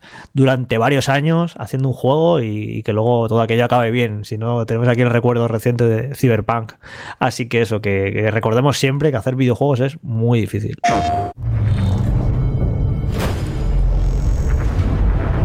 There's some very unexpected developments in your future.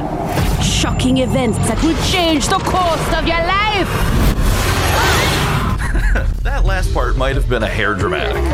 Esto que escucháis son los primeros segundos del State of Play que acaba de tener lugar hace escasos minutos y que no sé si lo habéis visto, pero por si acaso os vamos a poner al día en un resumen rápido de lo que se ha presentado.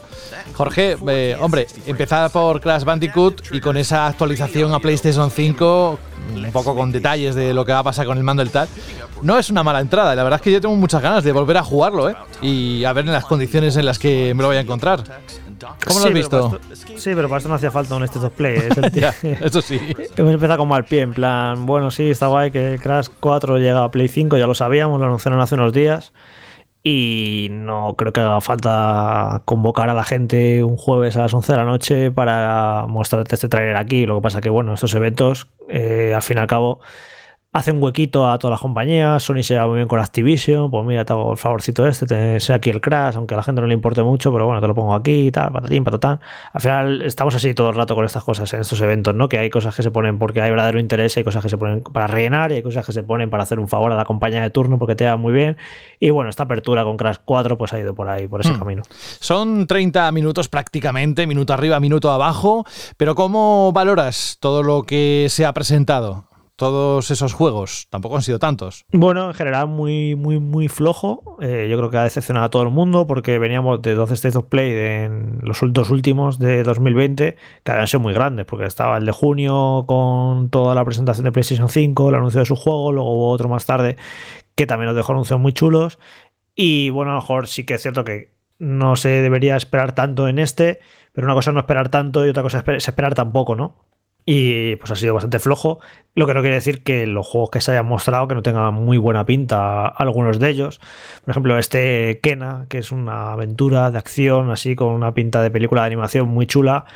Que bueno, pues tiene muy buena pinta, ya le han puesto fecha, sale en agosto y tiene eso, pues pinta genial. El nuevo Oddworld que sale en abril y que además lo van a regalar con PlayStation Plus, que también pinta muy bien pero ya lo habíamos visto un montón de veces. Y bueno, pues eso, que juegos que ya habíamos visto, que han vuelto a aparecer. Por ejemplo, el Deadloop, el nuevo juego de Arcane, que hasta a mí no me había llamado nunca la atención. Ya lo habíamos visto, yo creo, en, en los dos anteriores State of Play. Y aquí es cuando más me ha gustado con este tráiler, muy a lo Con la James- música de James Bond. Sí, a los James Bond, con Es la música bonito. y tal. Y he dicho, "Uy, pues tiene un rollito este juego, ¿no? Que además sabes que lo jugable, Arcane, vas a tener una aventura muy con un gran diseño de escenarios, con un montón de posibilidades jugables. Y tiene muy buena pinta, pero era otro juego que ya habíamos visto. Así que al final es eso, ha sido un estilo play que, que te deja esa sensación de innecesario y que el gran anuncio pues se lo guardaban para el final, que era esa versión de Final Fantasy VII Remake para PlayStation 5 que va a ser gratuito eh, pasar de la versión de Play 4 a Play 5 y que parece muy currado, ya no solo porque tenga un modo 60 frames, sino porque iluminación, efectos de humo, no sé qué, bueno, muy, un modo foto, tiempos de carga, es un port muy cuidado, eh, la versión de Final Fantasy VII Remake de PlayStation 5 y tiene muy buena pinta y viene acompañado de una nueva aventura, un DLC, una aventura protagonizada por Yuffie que parece muy currado, la verdad, tiene muy buena pinta pero en este momento en el que estamos grabando todavía no sabemos este el precio de este DLC. Yo sospecho que van a ser unos 30 euros porque para Kingdom Hearts 3 salió un DLC y costó eso y además es un DLC bastante flojo. Este que tiene pinta de que parece más currado a mí no me extrañaría que eso, que, cueste 30, 40, 40 quizás es excesivo, pero sus 30 sí que va a costar este DLC. Y bueno, pues eso, la versión de, de Play 4 te pasa la de Play 5, pero el DLC te lo tienes que comprar aparte. Así que bueno, ese ha sido el gran anuncio del evento, ¿no? La, versión de Final Fantasy VII Remake con su DLC. A mí, antes de que, perdón Alberto, simplemente decir una cosa, a mí me ha gustado especialmente de todo lo que he visto el Returnal y esto va también para Alberto. Digo, esa voz me suena, no me di cuenta ¿eh? si ha salido en otros trailers, pero esa voz me suena, me suena, me suena. Y al final, eh, la protagonista en el doblaje en inglés está Brienne of Tar de Game of Thrones la, bueno, la actriz que exacto. me ha gustado. ¿A ti qué te ha parecido el State of Play? De hecho, yo creo que ha sido una emisión floja, no lo vamos a negar. Había, había expectativas muy altas, todos esperábamos algún anuncio importante, algún bombazo. Y bueno, anuncios hemos tenido. Y una cosa que me ha gustado mucho esta, esta emisión es que se han dado muchísimas fechas y que los juegos que se han mostrado, la gran mayoría de ellos, son prácticamente inminentes de aquí a junio. Eso es importante siempre nos estamos quejando de eh, que se hagan anuncios demasiado eh, grandes y grandilocuentes de cara al futuro con fechas que no se van a cumplir. Y aquí hemos tenido pues todo lo contrario, juegos que van a salir pronto, algunos de ellos incluso gratuitos dentro de la suscripción de PS Plus, entonces pues, eso está bien. Pero eh, es cierto que falta algo. bueno, si tú convocas, como dice Jorge y ha comentado también Saúl en el directo, si tú convocas a toda tu comunidad de jugadores de PlayStation a una emisión a las 11 de la noche en España, que en teoría te van a mostrar algo importante, pues no empiezas con Crash Bandicoot, que ya lo hemos eh, visto varias veces. No sé, lo he visto un poco flojo. Sí es cierto que hay juegos independientes, como ese eh, Sifu de los creadores de Absolver, de que es un juego, es un beat'em up de artes marciales que mezcla un poquito pues eh, lo que pues, podría ser una, una, coreografía de combate de John Wick con una escena, no sé, de cine coreano como All Boy, pero eh, ese tipo de juegos, pues sí, te gustan, me, llenan, pero me falta algo. Eh, Kena me parece un juego brillante a nivel audiovisual, es una auténtica maravilla. El, nuevo Oddworld eh, Soulstone, ese remake ambicioso de, de Exodus, creo que es uno de los juegos más bonitos que he visto en mucho tiempo. Eh, yo creía que iba a ser como ese New and Tasty que tuvimos hace unos cuantos años y de repente veo eso con esa amplitud, con esos gráficos tan bonitos, digo, pues este juego es un buen remake, una buena, una buena adaptación de ese clásico. Pero no sé, creo que ha sido un poco agridulce este Steve of Play y que creo que ha decepcionado por lo que he estado leyendo en redes sociales a muchísimas personas. Creo que ha habido bastante enfado con, con respecto a la emisión. Pero bueno, eh, vamos a ver sobre todo si no hay otra emisión de este estilo en un par de meses, cuando se empiecen a, acumular los juegos que empiezan a salir en mayo.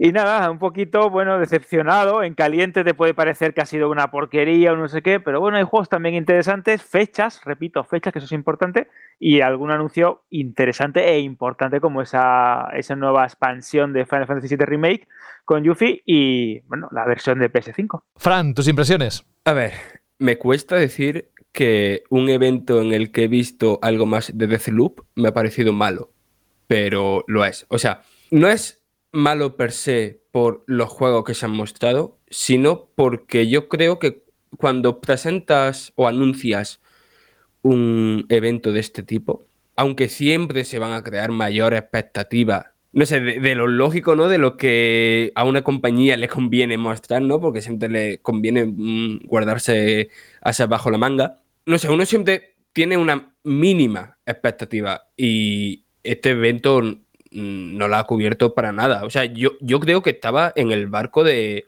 de lo que menos hype tenían, ¿no? De lo que se esperaban, pues a lo mejor un nuevo vídeo de Returnal, que lo hemos tenido y siguen pintando genial, al menos para mí.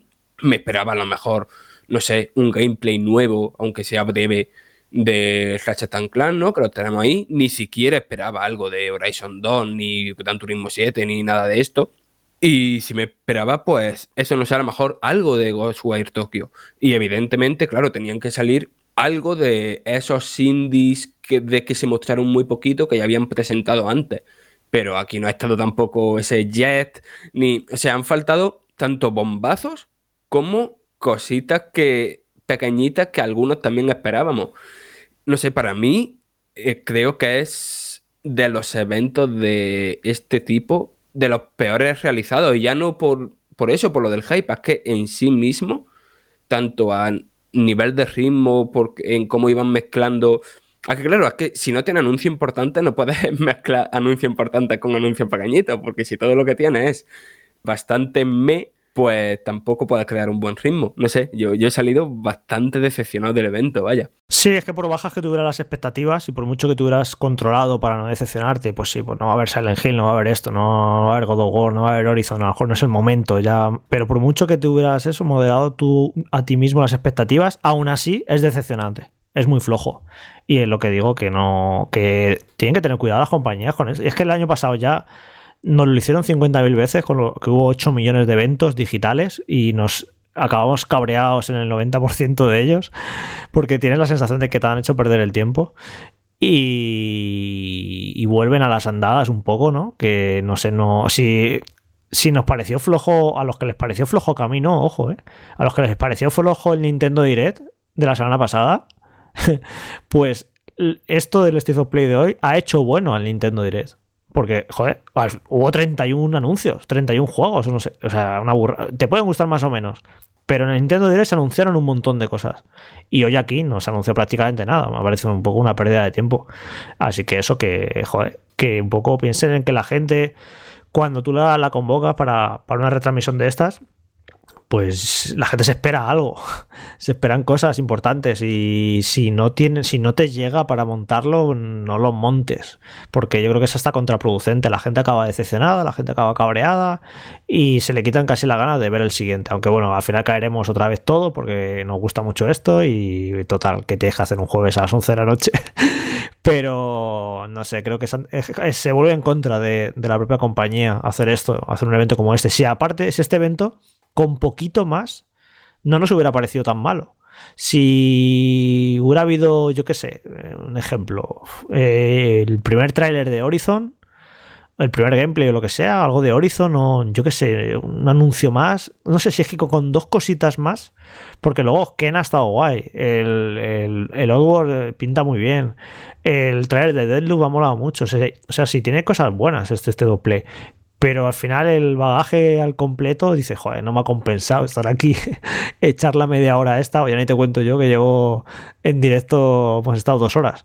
Así que nada, eso, muy, muy flojito, muy decepcionante que se lo hagan mirar un poco, la verdad, con este tipo de retransmisiones. La inmensa mayoría de estos anuncios son anuncios que en cualquier otro momento dan para PlayStation Blog, o sea, para comunicado en el PlayStation Blog, para nota de prensa pequeñita y ya no son anuncios que de por sí tengan el, peso que se les ha querido dar aquí. Sí, exacto. Es que yo creo que ese, es el principal problema. Es decir, no es lo mismo eh, tener un evento de 45 minutos o 30 minutos en el que produces mucha información y tienes un montón de trailers de juegos que os, o ya has anunciado o acabas de anunciar o vas a anunciar en este evento, ya sean pequeños o grandes, o incluso gameplays em, bien, bien armados y bien construidos como comenta Jorge. Por ponerte un ejemplo, un pequeño gameplay de la, secuela de, Horizon, eh, un pequeño detallito de tal videojuego, eh, ahora el primer vistazo a tal título. Vale, si sabes combinar eso, que son los típicos cebos que a todos nos gustan, porque siempre disfrutamos con lo que viene y con lo que está por llegar en el mundo de los videojuegos, con lo que he comentado al principio, con fechas, que eso me encanta, con juegos que van a salir en un par de meses o en unas semanas, sin ir más lejos, pues mira, tienes un evento equilibrado e interesante. pero si le falta eh, importancia o le falta punch a esos títulos y a esos anuncios que vas a hacer convocando a la gente a un evento en streaming eh, de una marca muy importante como PlayStation, pues se te puede volver en contra. Y como ha dejado también caer Jorge, cuidado con esto, porque es verdad que siempre estamos en, en la típica montaña rusa del hype, ¿no? Nos, nos, motivamos un montón, pero siempre decimos que no nos vamos a motivar y después nos llevamos el leñazo y estamos así siempre continuamente en un, en un bucle infinito. Pero creo que también tendrían que medir un poco este tipo de cosas o por lo menos avisarlas. Eh, Saúl ha comentado en el directo que estaría bien que fuesen muy específicos, es verdad, ¿no? Es decir, como hace Nintendo, esto es eh, un espacio dedicado a indies o esto es un espacio dedicado a los juegos que van a salir en las primeras semanas de 2021, los primeros meses de 2021. Al ser un poco más específico, pues ya te vas preparando y ya sabes a lo que te tienes. Entre todas formas, eso, que creo que ha sido un evento que no ha colmado las expectativas, que a lo mejor ha sido un poco flojo, pero que tampoco ha sido esto un, una tragedia griega de la que hay que estar llorando. Yo creo que se han visto juegos muy interesantes, títulos muy buenos y sobre todo fechas. ¿Y vosotros qué opináis? Así como una pregunta genérica que os lanzamos para que podáis responder si queréis en iBox directamente en los comentarios. Sería muy interesante leer qué os ha parecido. Estoy convencido que van a aparecer muchos comentarios al respecto. ¿eh? Como van a sucederse muchas noticias con respecto a no solo este State of Play, sino lo que vaya sucediendo en las próximas horas, recordad que tenéis la página web de Vandal para consultarlas, que ahí está el equipo de reacción siempre pendiente para poner todo lo que sea relevante dentro del mundo de los videojuegos. Nosotros seguimos.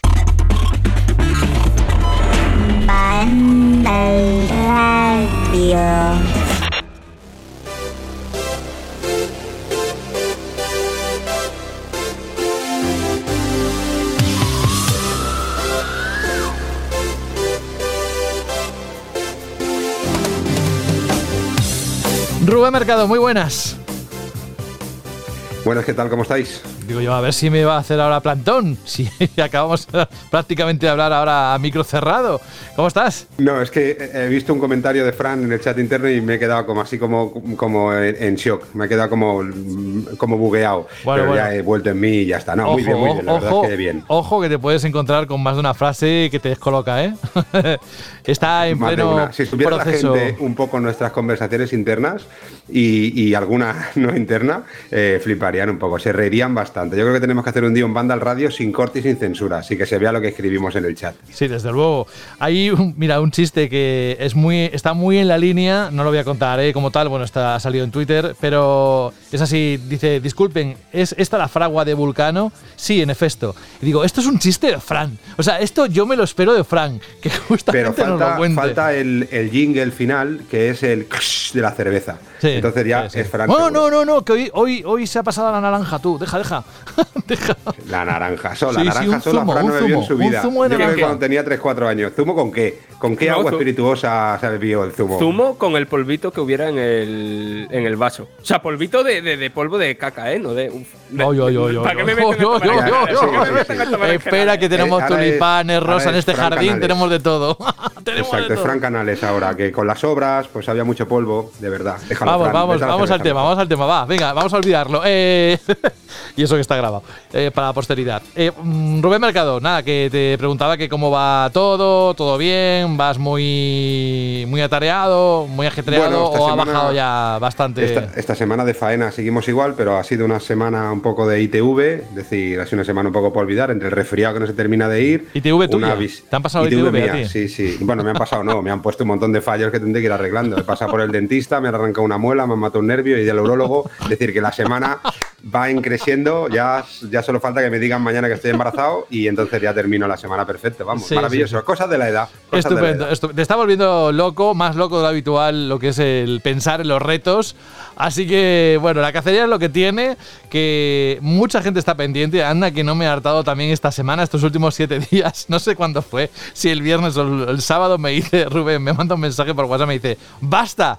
Ya vale, ¿no? Digo, ¿qué, ¿a qué se está refiriendo? Digo, ah, vale, que es que le he pasado como no te lo 20, dije 30 así tan correos. ¿eh? No te lo dije así. No, no, dije, ya, bueno. Cabronazo, para ya, mamón, que es súper tarde. Eh, Fue así, no, basta, eso, Es que- basta, por favor. No me envíes más correos electrónicos, su excelencia. Sí. Esa no es mi forma de hablar. Bueno, a ver, tú puedes sorprender, tú puedes ser el típico que diga, por favor, José, no me eches ese agua hirviendo por la espalda que me está quemando. Por ejemplo, depende cómo te veo. O sea que vamos Jo- a dejarlo. José, vamos, no vamos. me tirarás agua hirviendo, ni cera, ni cosas de estas por la espalda, ¿eh? Tenlo claro.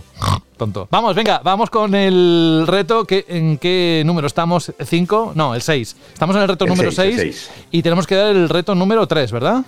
Exacto, muy bien. Ya sabemos contar. Bueno, oye, tampoco es fácil, ¿eh? que no lo había leído y lo estaba recordando en tiempo real. Bueno, vamos a... Uh. Sí, sí, sí. vale, Depende para la edad que tengas, esto puede costar más, ¿eh? es como un 20 un 5. Eh, vamos con, a recordar lo que es el enunciado, que escondía el reto número 3 y luego ya pues tú mismo nos cuentas qué es lo que decía o qué es lo que escondía ese... Eso, ese enunciado. La verdad es que mm, estamos recibiendo muchas respuestas y yo he visto que en la 4 y más en la 5 mm, la cosa se ha parado un poquito. Yo creo que lo están pensando bastante. ¿eh? Sí, yo creo que el nivel va subiendo y la dificultad también. Y la gente también tiene muy claro que al solo tener una oportunidad de participar, pues quiere tenerlo claro y que cuadren todos y cada una de las pistas que damos. No sirve con que cuadre la mitad y la otra mitad las metas con calzador o lo que sea, sino que tienen que cuadrar todas y cada una de las pistas que damos. Hay algunos retos como el reto número 3, que era muy claro, que todas las pistas llevaban a un mismo a una misma respuesta. Eh, por eso tenemos muy poca gente que ha respondido mal. Hay mucha gente que no ha respondido supongamos porque no ha llegado a la conclusión pero casi todos los que han respondido que son unos cuantos sí que han dicho la respuesta correcta. Eh, pero los eh, retos van subiendo. De esta semana sube un poquito más la dificultad desde mi punto de vista. Luego me dejáis siempre alucinando y, veo que no que, al rato ya tenemos la primera respuesta acertada a los pocos minutos de colgar el podcast. Pero es normal es normal que la gente se lo vaya pensando porque oye empieza a estar la cosa interesante. Hoy vamos a por el sexto reto y llegamos ya a la mitad de esta cacería 4.0 de este año, con lo que las cosas empiezan a ponerse interesantes. Vamos a validarlo de manera que escuchen todo el programa y no vayan directamente a la sección. Además es más localizable ahora con la música que ponemos de Van Halen, pero vamos a hacer una pregunta adicional. Es broma, broma. Eh, vamos con el enunciado. Venga, cuéntanos, ¿qué decía el reto número 3? Fui lanzado en un año en el que sumando todos mis números obtendrás un 11. Solo una mente loca se atrevió a lanzarme. Salí en tres plataformas diferentes en mi debut y en mi primera semana vendí 475 unidades en físico, aunque peor fue la segunda que no pasé de 36. Quería dar miedo, pero finalmente di pena. Y eso que antes de salir la cosa pintaba bien. Incluso mucha gente apostó por mí. Si sabes quién soy, cinco puntos sumarás, uno por cada una de mis letras. En tu casillero. Venga, y ahora los que ya han respondido están sobre todo deseando que des la explicación y aquellos que no llegaron, supongo que es, a ver, ¿qué es lo que había ahí atrás? Cuéntanos. Bueno, pues eh, la respuesta era un título que se lanzó el 29 de mayo de, de 2018. Vendió muy poquito, ya lo decíamos, 475 unidades en físico. Salió en PC, en PlayStation 4 y en Xbox One. Lo sacó una- un estudio que es eh, Studios, por eso lo de Mente Loca. Eh, lo de quería dar miedo, porque era un survival horror, pero finalmente di pena porque las puntuaciones y las críticas fueron muy, muy malas. Tiene un 37 de Metacritic.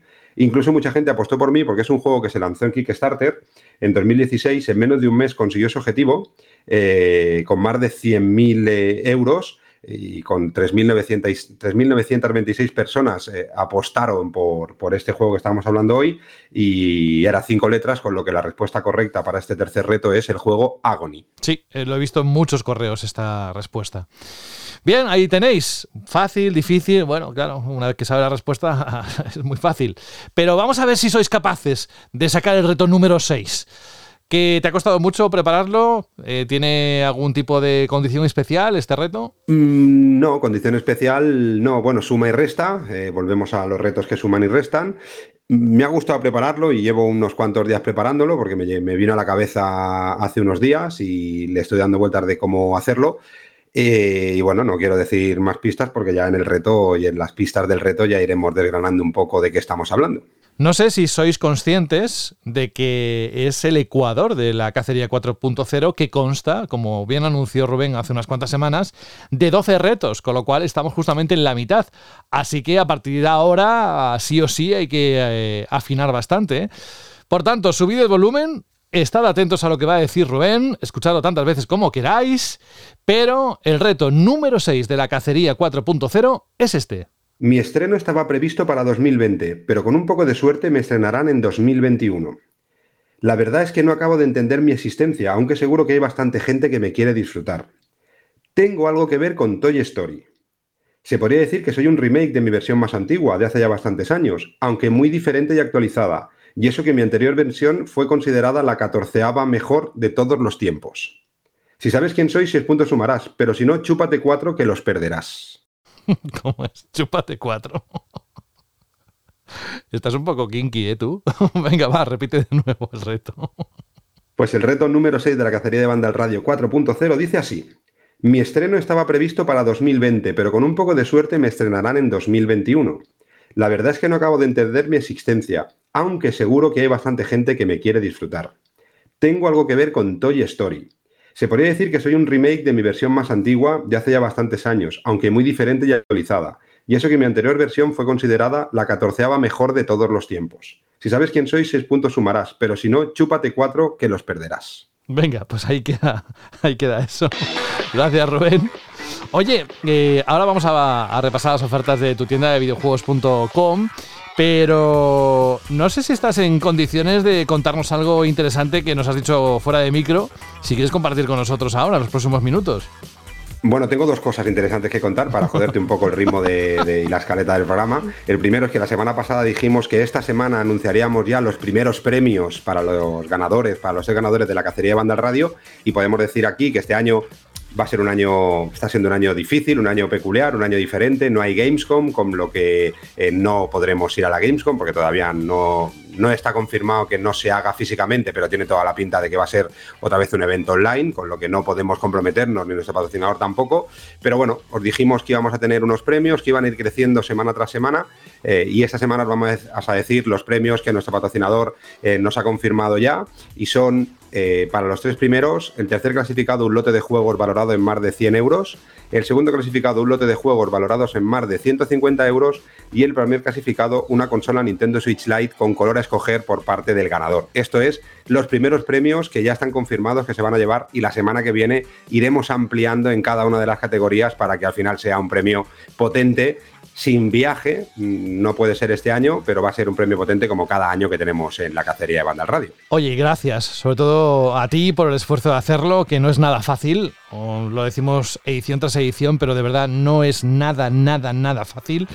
Y luego a nuestro patrocinador de, por estar siempre con nosotros ahí y también por querer hacer ¿no? esta nueva temporada de la Cacería 4.0 y tener esos premios que yo creo que están muy bien, sobre todo para el año 2021 que vamos a tener. Así que más de uno... Sí, sobre todo con, con la situación en la que estamos, pues oye, agradecemos el esfuerzo que hace nuestro patrocinador para, pues, para intentar también no solo que disfrutéis, sino que también que podáis tener una, un aliciente más ¿no? a seguir participando en la cacería. Y la gente que no haya participado, que haya fallado alguno de los retos, que no se preocupen, que todavía hay muchas cosas por decidir y que se animen, aunque solo sea por participar y pasárselo bien, a mandar sus respuestas. Acordaros, radio.bandal.net, una respuesta única, no podéis mandar todas las respuestas que queráis, sino una, solo será válida la primera. Eh, tenéis eh, hasta, bueno, dos semanas desde el, desde el anunciamiento del reto. Y tenéis que seguir a la cuenta de tienda de videojuegos y a la cuenta de Vandal, de Vandal Online.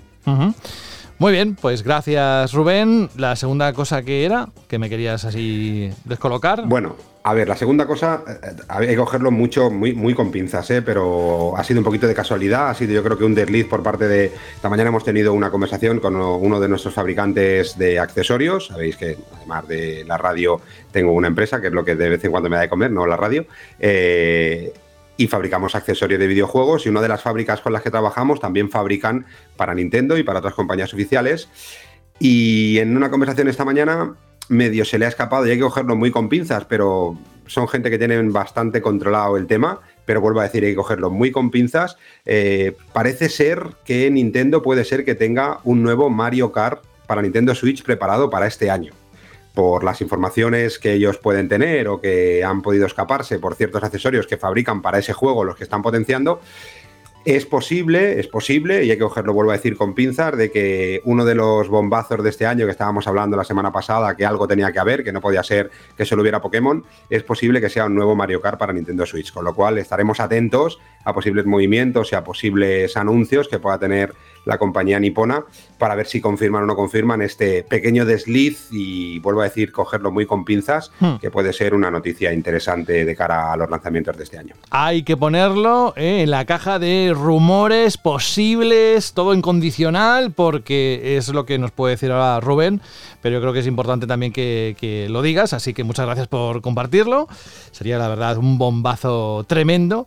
Bueno, pues dicho esto, que toda la reacción se ha quedado escuchando y no están diciendo nada más, pero vamos directamente con lo que es lo que decía antes. Vamos a repasar, si te parece, las ofertas, las promos que podéis encontrar actualmente y en los próximos días en tu tienda de videojuegos.com.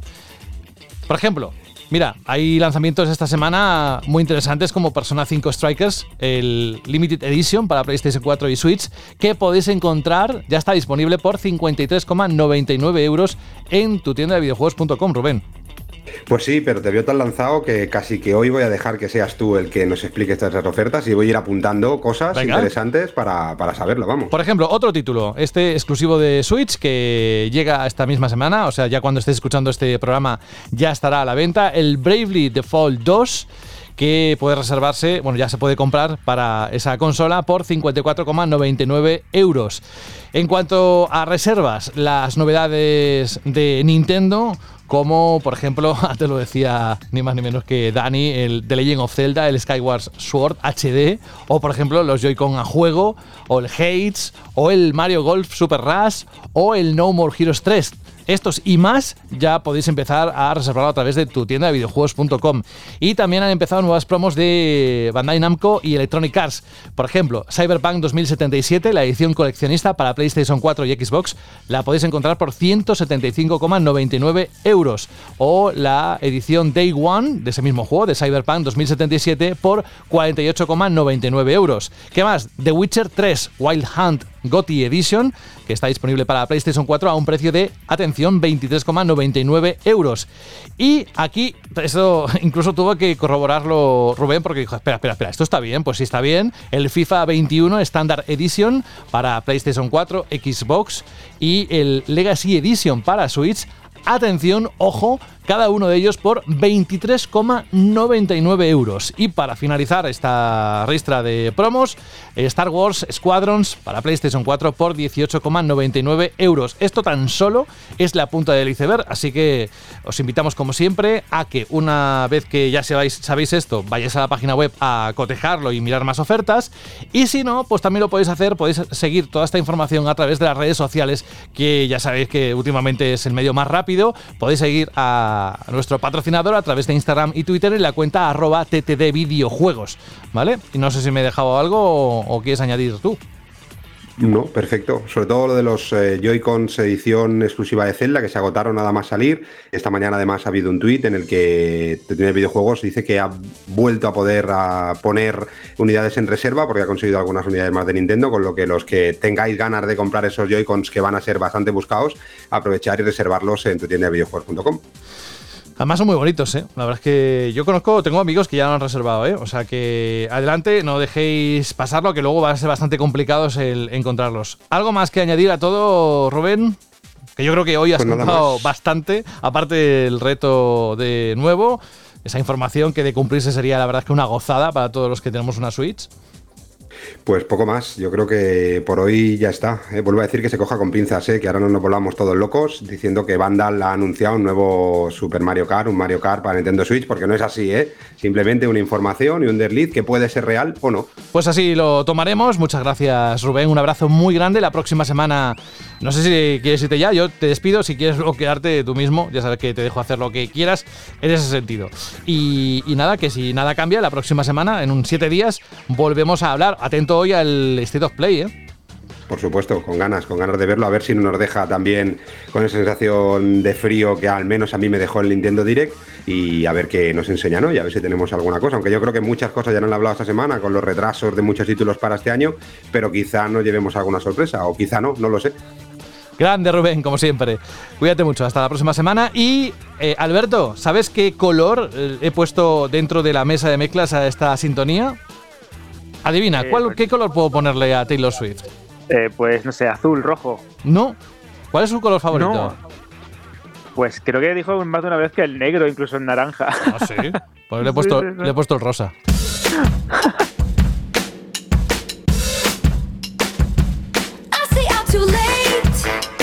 Es que como es tan cookie, así el rosa, no sé, es, como verdad. que es verdad. Le pega también, le pega Sí. también. Bueno, ha tenido muchas etapas, ¿no? La etapa Red, que era todo rojo, la etapa Lover, que era todo rosa, la etapa Reputation, que era todo blanco y negro, así muy agresivo. ¿Y quiere decir que si le gusta el negro está en la tapa leather o, o me No. estoy flipando? No, no, no, no, no, no, es que realmente Taylor es tan compleja, tiene tantos matices que cubre toda la gama cromática Ay, ay, del ay, mundo. Ay, cómo está enamorado aquí el hombre, ni que sea de forma platónica. Ay, ay, ay. Bueno, los que sí que están enamorados son los oyentes para responder a esa pregunta, a esa chirly pregunta. Más esta semana a través de iBox que audios, tenemos tres. Además, tres fieles oyentes que les gusta mucho mandarnos un correo a través de radio.bandal.net y dejarnos su respuesta a la chirly pregunta en voz, cosa que nos encanta. Así que adelante, vamos a recordar primero cuál es la pregunta que lanzaste la semana pasada. Exacto, exacto. La semana pasada, eh, a raíz de una noticia que fue bastante importante y que de hecho nuestro compañero Juan Rubio elaboró un reportaje en base a eso, era el tema de las patentes, ¿no? Eh, ¿Qué pensabais de las patentes en los videojuegos? ¿Si protegían la creatividad o la impedían? Es decir, imaginad, por un- poner un ejemplo, que un desarrollador inventa algo muy bueno en términos de programación o de desarrollo gráfico, técnico, jugable, y dice lo patento porque esta idea es muy buena. ¿Qué es lo que consigues? Pues tú te garantizas que esa idea la tienes tú y te pagarán a ti si otro lo- la, la utiliza en su videojuego, pero al mismo tiempo pues frenas un poco la creatividad porque impides que otras personas puedan desarrollar videojuegos en base a esa idea sin tener que pagar. Y bueno, eh, Buena pregunta. Imagínate, claro, imagínate esto es algo común, las patentes no solo del mundo del videojuego, la tenemos en la tecnología, eh, un teléfono móvil está lleno de patentes, de hecho muchas veces son las carteras de patentes, como se dicen, o, los, o las carpetas de patentes lo que hace valer a una empresa, y en los videojuegos, en, la empresa, en las empresas farmacéuticas, en la química, en todo está muy presente. Y la comunidad Shirley, una vez más, se ha portado increíble, tenemos respuestas muy interesantes, como la de José Rafael eh, Lop, que dice lo siguiente pues veo muchos más aspectos negativos que positivos en esto de patentar mecánicas, sobre todo para los estudios pequeños que no pueden pagar estas patentes o enfrentarse a posibles demandas por incumplirlas. Y justo son los estudios que más suelen arriesgar en sus planteamientos jugables y hacer evolucionar estas mecánicas. Pues muy interesante lo que dice José Rafael. Sí. También sí, tenemos el comentario de, de Abel Lorente Campos, que dice lo siguiente: No veo bien patentar mecánicas de ningún videojuego. Cuando una compañía descubre alguna mecánica que mejora la jugabilidad, mejora a la industria en su conjunto y ayuda al progreso de esta. No puedo imaginarme cómo estaríamos ahora si el árbol de habilidades, la rueda de armas o la toma de decisiones estuviesen restringidas a unas pocas compañías todo sería mucho peor y todos perderíamos. Este comentario es muy interesante. Imagina por un momento que cualquier tipo de eh, elemento de un videojuego que a día de hoy consideramos habitual, un menú, eh, un desplazamiento lateral, algo, en su momento hubiera estado patentado y esa compañía pues lo hubiera estado repitiendo una y otra vez o ampliando ese plazo de patentes, no lo tendríamos en un videojuego a no ser que otra compañía pues pagase. Y vamos a continuar con el audio de Iván. Hola amigos de banda, aquí Iván. Bueno, respecto a la chile pregunta, esta semana yo creo que lo de las patentes puede estar bien en cierta medida si no abusan, porque si no al final, eh, si cada juego patenta ciertas cosas, creo que se va a hacer muy complicada la industria del videojuego. Aparte creo que los que más vamos a perder somos los jugadores, porque no van a hacer juegos que puedan competir unos con otros. Así que veremos cómo va todo este tema. Venga, un saludo. Más comentarios, Alberto. Mira, una cosa curiosa que estaba pensando dándole vueltas en la industria del medicamento, y hablo también un poco, mmm, no soy experto en ello, pero sí es verdad que las patentes caducan ca al cierto tiempo. Un laboratorio puede desarrollar un principio activo, eh, tiene unos cuantos años de explotación, y después esa fórmula o ese elemento pasa a ser de dominio público y las demás compañías pueden fabricarlo o, y, y nunca mejor dicho, generar sus propios genéricos, ¿no? que son esos medicamentos que no pertenecen a ningún laboratorio o marca y son más baratos y mucho más accesibles para todo el mundo. Esto también podría pasar en los videojuegos. Imagina, por, un, por poner un ejemplo, ¿no? que desarrollo un sistema de micropago buenísimo que te quita el dinero sin tener que encender, encender la consola. Digo, ¡buah! Con esto me voy a hacer rico. Le saco partido, estoy cinco años aprovechándome de ello y después pasa un tiempo y llega otra compañía, lo desarrolla también porque ya mi tiempo de explotación ya ha pasado y crea otra versión o lo que sea, ¿no? Eso también podría pasar en los videojuegos. Tenemos un comentario también muy crítico, por ejemplo, de The Crow, que es otro habitual del programa, que dice, buenas amigos de Vandal, pues hace poco Rockstar también patentó un sistema de inteligencia artificial exclusivo para los NPC, los personajes no jugables de un videojuego. Y no se le criticó tanto como a Monolith y su sistema Nemesis. A mí me parece bien, ya que como ya apunté en algún programa anterior, el sistema Nemesis es para mí el mayor avance en inteligencia artificial de los últimos años, y es normal que lo quieran patentar. No olvidemos que esto es, ante todo, un negocio, y es verdad, también las empresas tienen que velar ¿no? por sus propiedades y sus maneras de sacar dinero ¿no? de, de esta industria. También tenemos otro post en iBox de Destiny Hero que dice, buenas, respondiendo a la pregunta, Shirley, patentar mecánicas para que no te hagan la competencia creo que está feo. Imaginar si From Software hubiera patentado las mecánicas de los Souls, muchas joyas pues no hubieran existido. O si Activision hubiera patentado el salto por su Pitfall, pues por ejemplo no existiría Mario Bros. Pero más feo es patentar algo y no usarlo, aunque el sistema Nemesis apenas se ha usado. Un abrazo y tenemos también un audio muy interesante de nuestro también habitual y compañero de banda radio, Anz. Soy Anz y quería deciros que tanto como desarrollador como jugador, lo peor que nos puede pasar es que eh, otras empresas tomen ejemplo y se patenten más ideas y mecánicas de videojuegos, porque creo que son trabas que se le ponen a otros estudios para que desarrollen videojuegos y puedan con esas mecánicas mejorarlas o evolucionarlas, ¿no? Entonces espero eso, que no se extienda más y que se quede ahí. Un saludo a todos. Chao. Dale, Alberto. Pues continuamos con Gio19, que dice, eso es mi cita semanal con el mundo de los videojuegos. Respecto a la pregunta, Shirley, creo que las patentes son un impedimento para futuros desarrollos. Aprovechando desarrollos, ideas y mecánicas, todos seguimos ganando la industria del videojuego. También tenemos otro post, otro comentario de Alberto Guerrero, que dice, me parece fatal que puedan patentarse mecánicas tipo Nemesis, ya que si todas las compañías hicieran lo mismo, acabaría por patentarse hasta la cosa más nimia.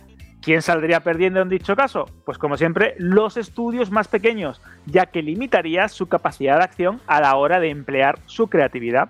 También tenemos a Almogávar72 que dice, las patentes solo tienen una función, que quien las quiera usar, que pase por caja.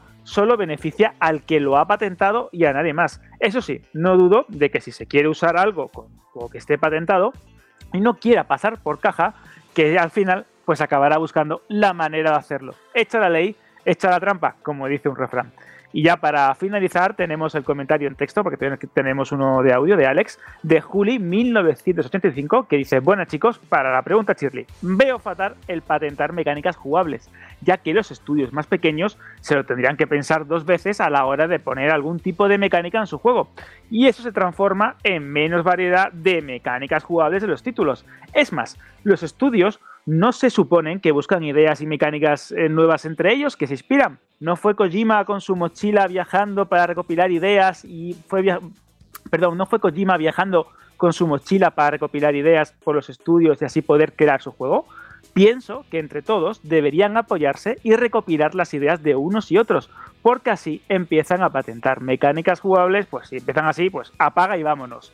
Y ya para finalizar tenemos el audio de Alex, que es también bastante interesante. Hola, muy buenas a todos chicos, aquí Alex, una semana más y vamos con la chirli pregunta de esta semana. Esta semana tocaba hablar sobre patentes y para informarme mejor de cuáles son las más famosas he ido a leerme el artículo sobre patentes en Vandal y mi opinión es que no me gustan mucho. Está claro que cada empresa quiere proteger su idea, pero creo que si no existieran las patentes sería mucho mejor para nosotros, los jugadores.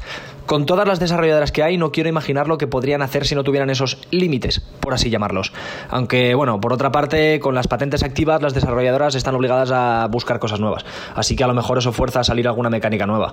Pero igualmente sigo pensando que estaríamos mejor sin patentes. Un saludo. Y ya para acabar, Pues para acabar, ¿qué te parece si planteamos ya la pregunta de la semana que viene? por ejemplo, esa es la mejor forma de acabar.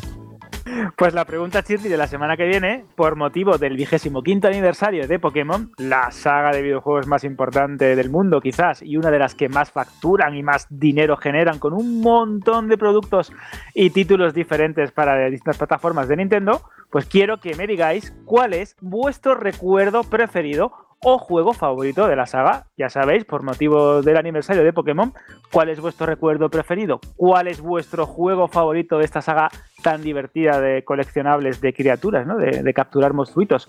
Ya sabéis, yo creo que puede ser muy bonito y mm, nos va a dar también pie a algunas anécdotas entre nosotros que yo creo que algunos de nosotros tenemos cosas muy, muy, muy emotivas guardadas aquí en la patata sobre Pokémon. Además, eh, si no recuerdo mal, mañana, cuando estés escuchando este podcast, o a partir de mañana, saldrá información so- sobre el nuevo Pokémon. Exacto, vamos a tener un especial de Pokémon donde se va, pues eso, a celebrar el aniversario. Tendremos posiblemente nueva información de Pokémon Snap, que sale en abril, eh, de algunos títulos como ese MOBA de Pokémon que también se anunció hace unos meses. Y se rumorea, se dice que ese hipotético remake de los Pokémon Diamante y Perla que está ahí al caer y que puede ser uno de los grandes videojuegos para Switch este año. Así que si eres fan de Pokémon, prepárate porque si no me equivoco a las 4 de la tarde del viernes tienes una cita con tu saga preferida. Alberto González, muchísimas gracias, un gran abrazo, te mandamos hacia o hasta Málaga y la próxima semana volvemos a pasar lista, cuídate mucho. Pues eso, hasta la semana que viene recordad participar que esto tiene premio, ¿eh? que hay un Ah, sí, concurso sí, sí, ahí sí, es verdad, bueno. es verdad, muy Así bien, se me había olvidado. Quiero, quiero respuestas en iBox o en formato de audio, que sabéis que me encanta, en radio.vandal.net, cortito Sí, sí. y al pie, como diría un jugador de fútbol. Así que ya sabéis, por motivo del aniversario de Pokémon, juegos y recuerdos. Un abrazo, hasta la semana que viene. Adiós, Alberto. Gracias, Dani Paredes, la próxima semana más. Un placer, como siempre. Venga, cuídate mucho. Eh, Fran Gematas, también lo mismo, te deseamos todo lo mejor, ya sabes. Y si fuera por mí, yo, vamos, que te ponía, te ponía una mansión, solo para ti y para tus chistes, fíjate. Uf, eh, no sé si es la mansión caben todos mis chistes, pero lo agradecería mucho, ¿eh? Siendo tan malo, seguro que sí, que puedes encontrar un montón. Me vas a odiar, lo sé, pero bueno, ya puedes eh, utilizar ese muñeco de vudú que tienes desde hace algunos días hecho con Nah, mi nah, persona. más me va a odiar tú la semana que viene como el evento este del Pokémon Present sea tocho, porque voy a estar hablando yo solo una hora y media, vaya. ¿Qué dices? ¿Sí? Bueno, vamos a ver qué nos depara la- los próximos días. Y sobre todo, bueno, estamos a unas horas de que se celebre el State of Play, muy poquitas horas. Y no sabemos todavía, aunque en el programa habéis encontrado esa, esa pieza ¿no? que hemos grabado después. Pero bueno, en cualquier caso, lo dicho, cuídate muchísimo, Fran, y te esperamos dentro de unos días. Hasta luego. Adiós. Y por último, Jorge Cano, nada, eh, que la semana está intensísima, ¿eh? todo lo que hemos comentado, lo que está por suceder. Y a ver qué, qué pasa dentro de unos días en el programa número 27, que yo espero que haya algún análisis de estos juegos que han ido saliendo, ¿no? Sí, yo dudo que la semana que viene informativamente vaya a ser tan provechosa como esta en cuanto a noticias, pero bueno, se compensará por otro lado por los juegos. Yo creo que sí que vamos a hablar más de juegos, de, de impresiones, análisis y cositas así. Así que nada, será un programa muy interesante seguro. Hasta la próxima semana, entonces. hasta luego. Cuídate.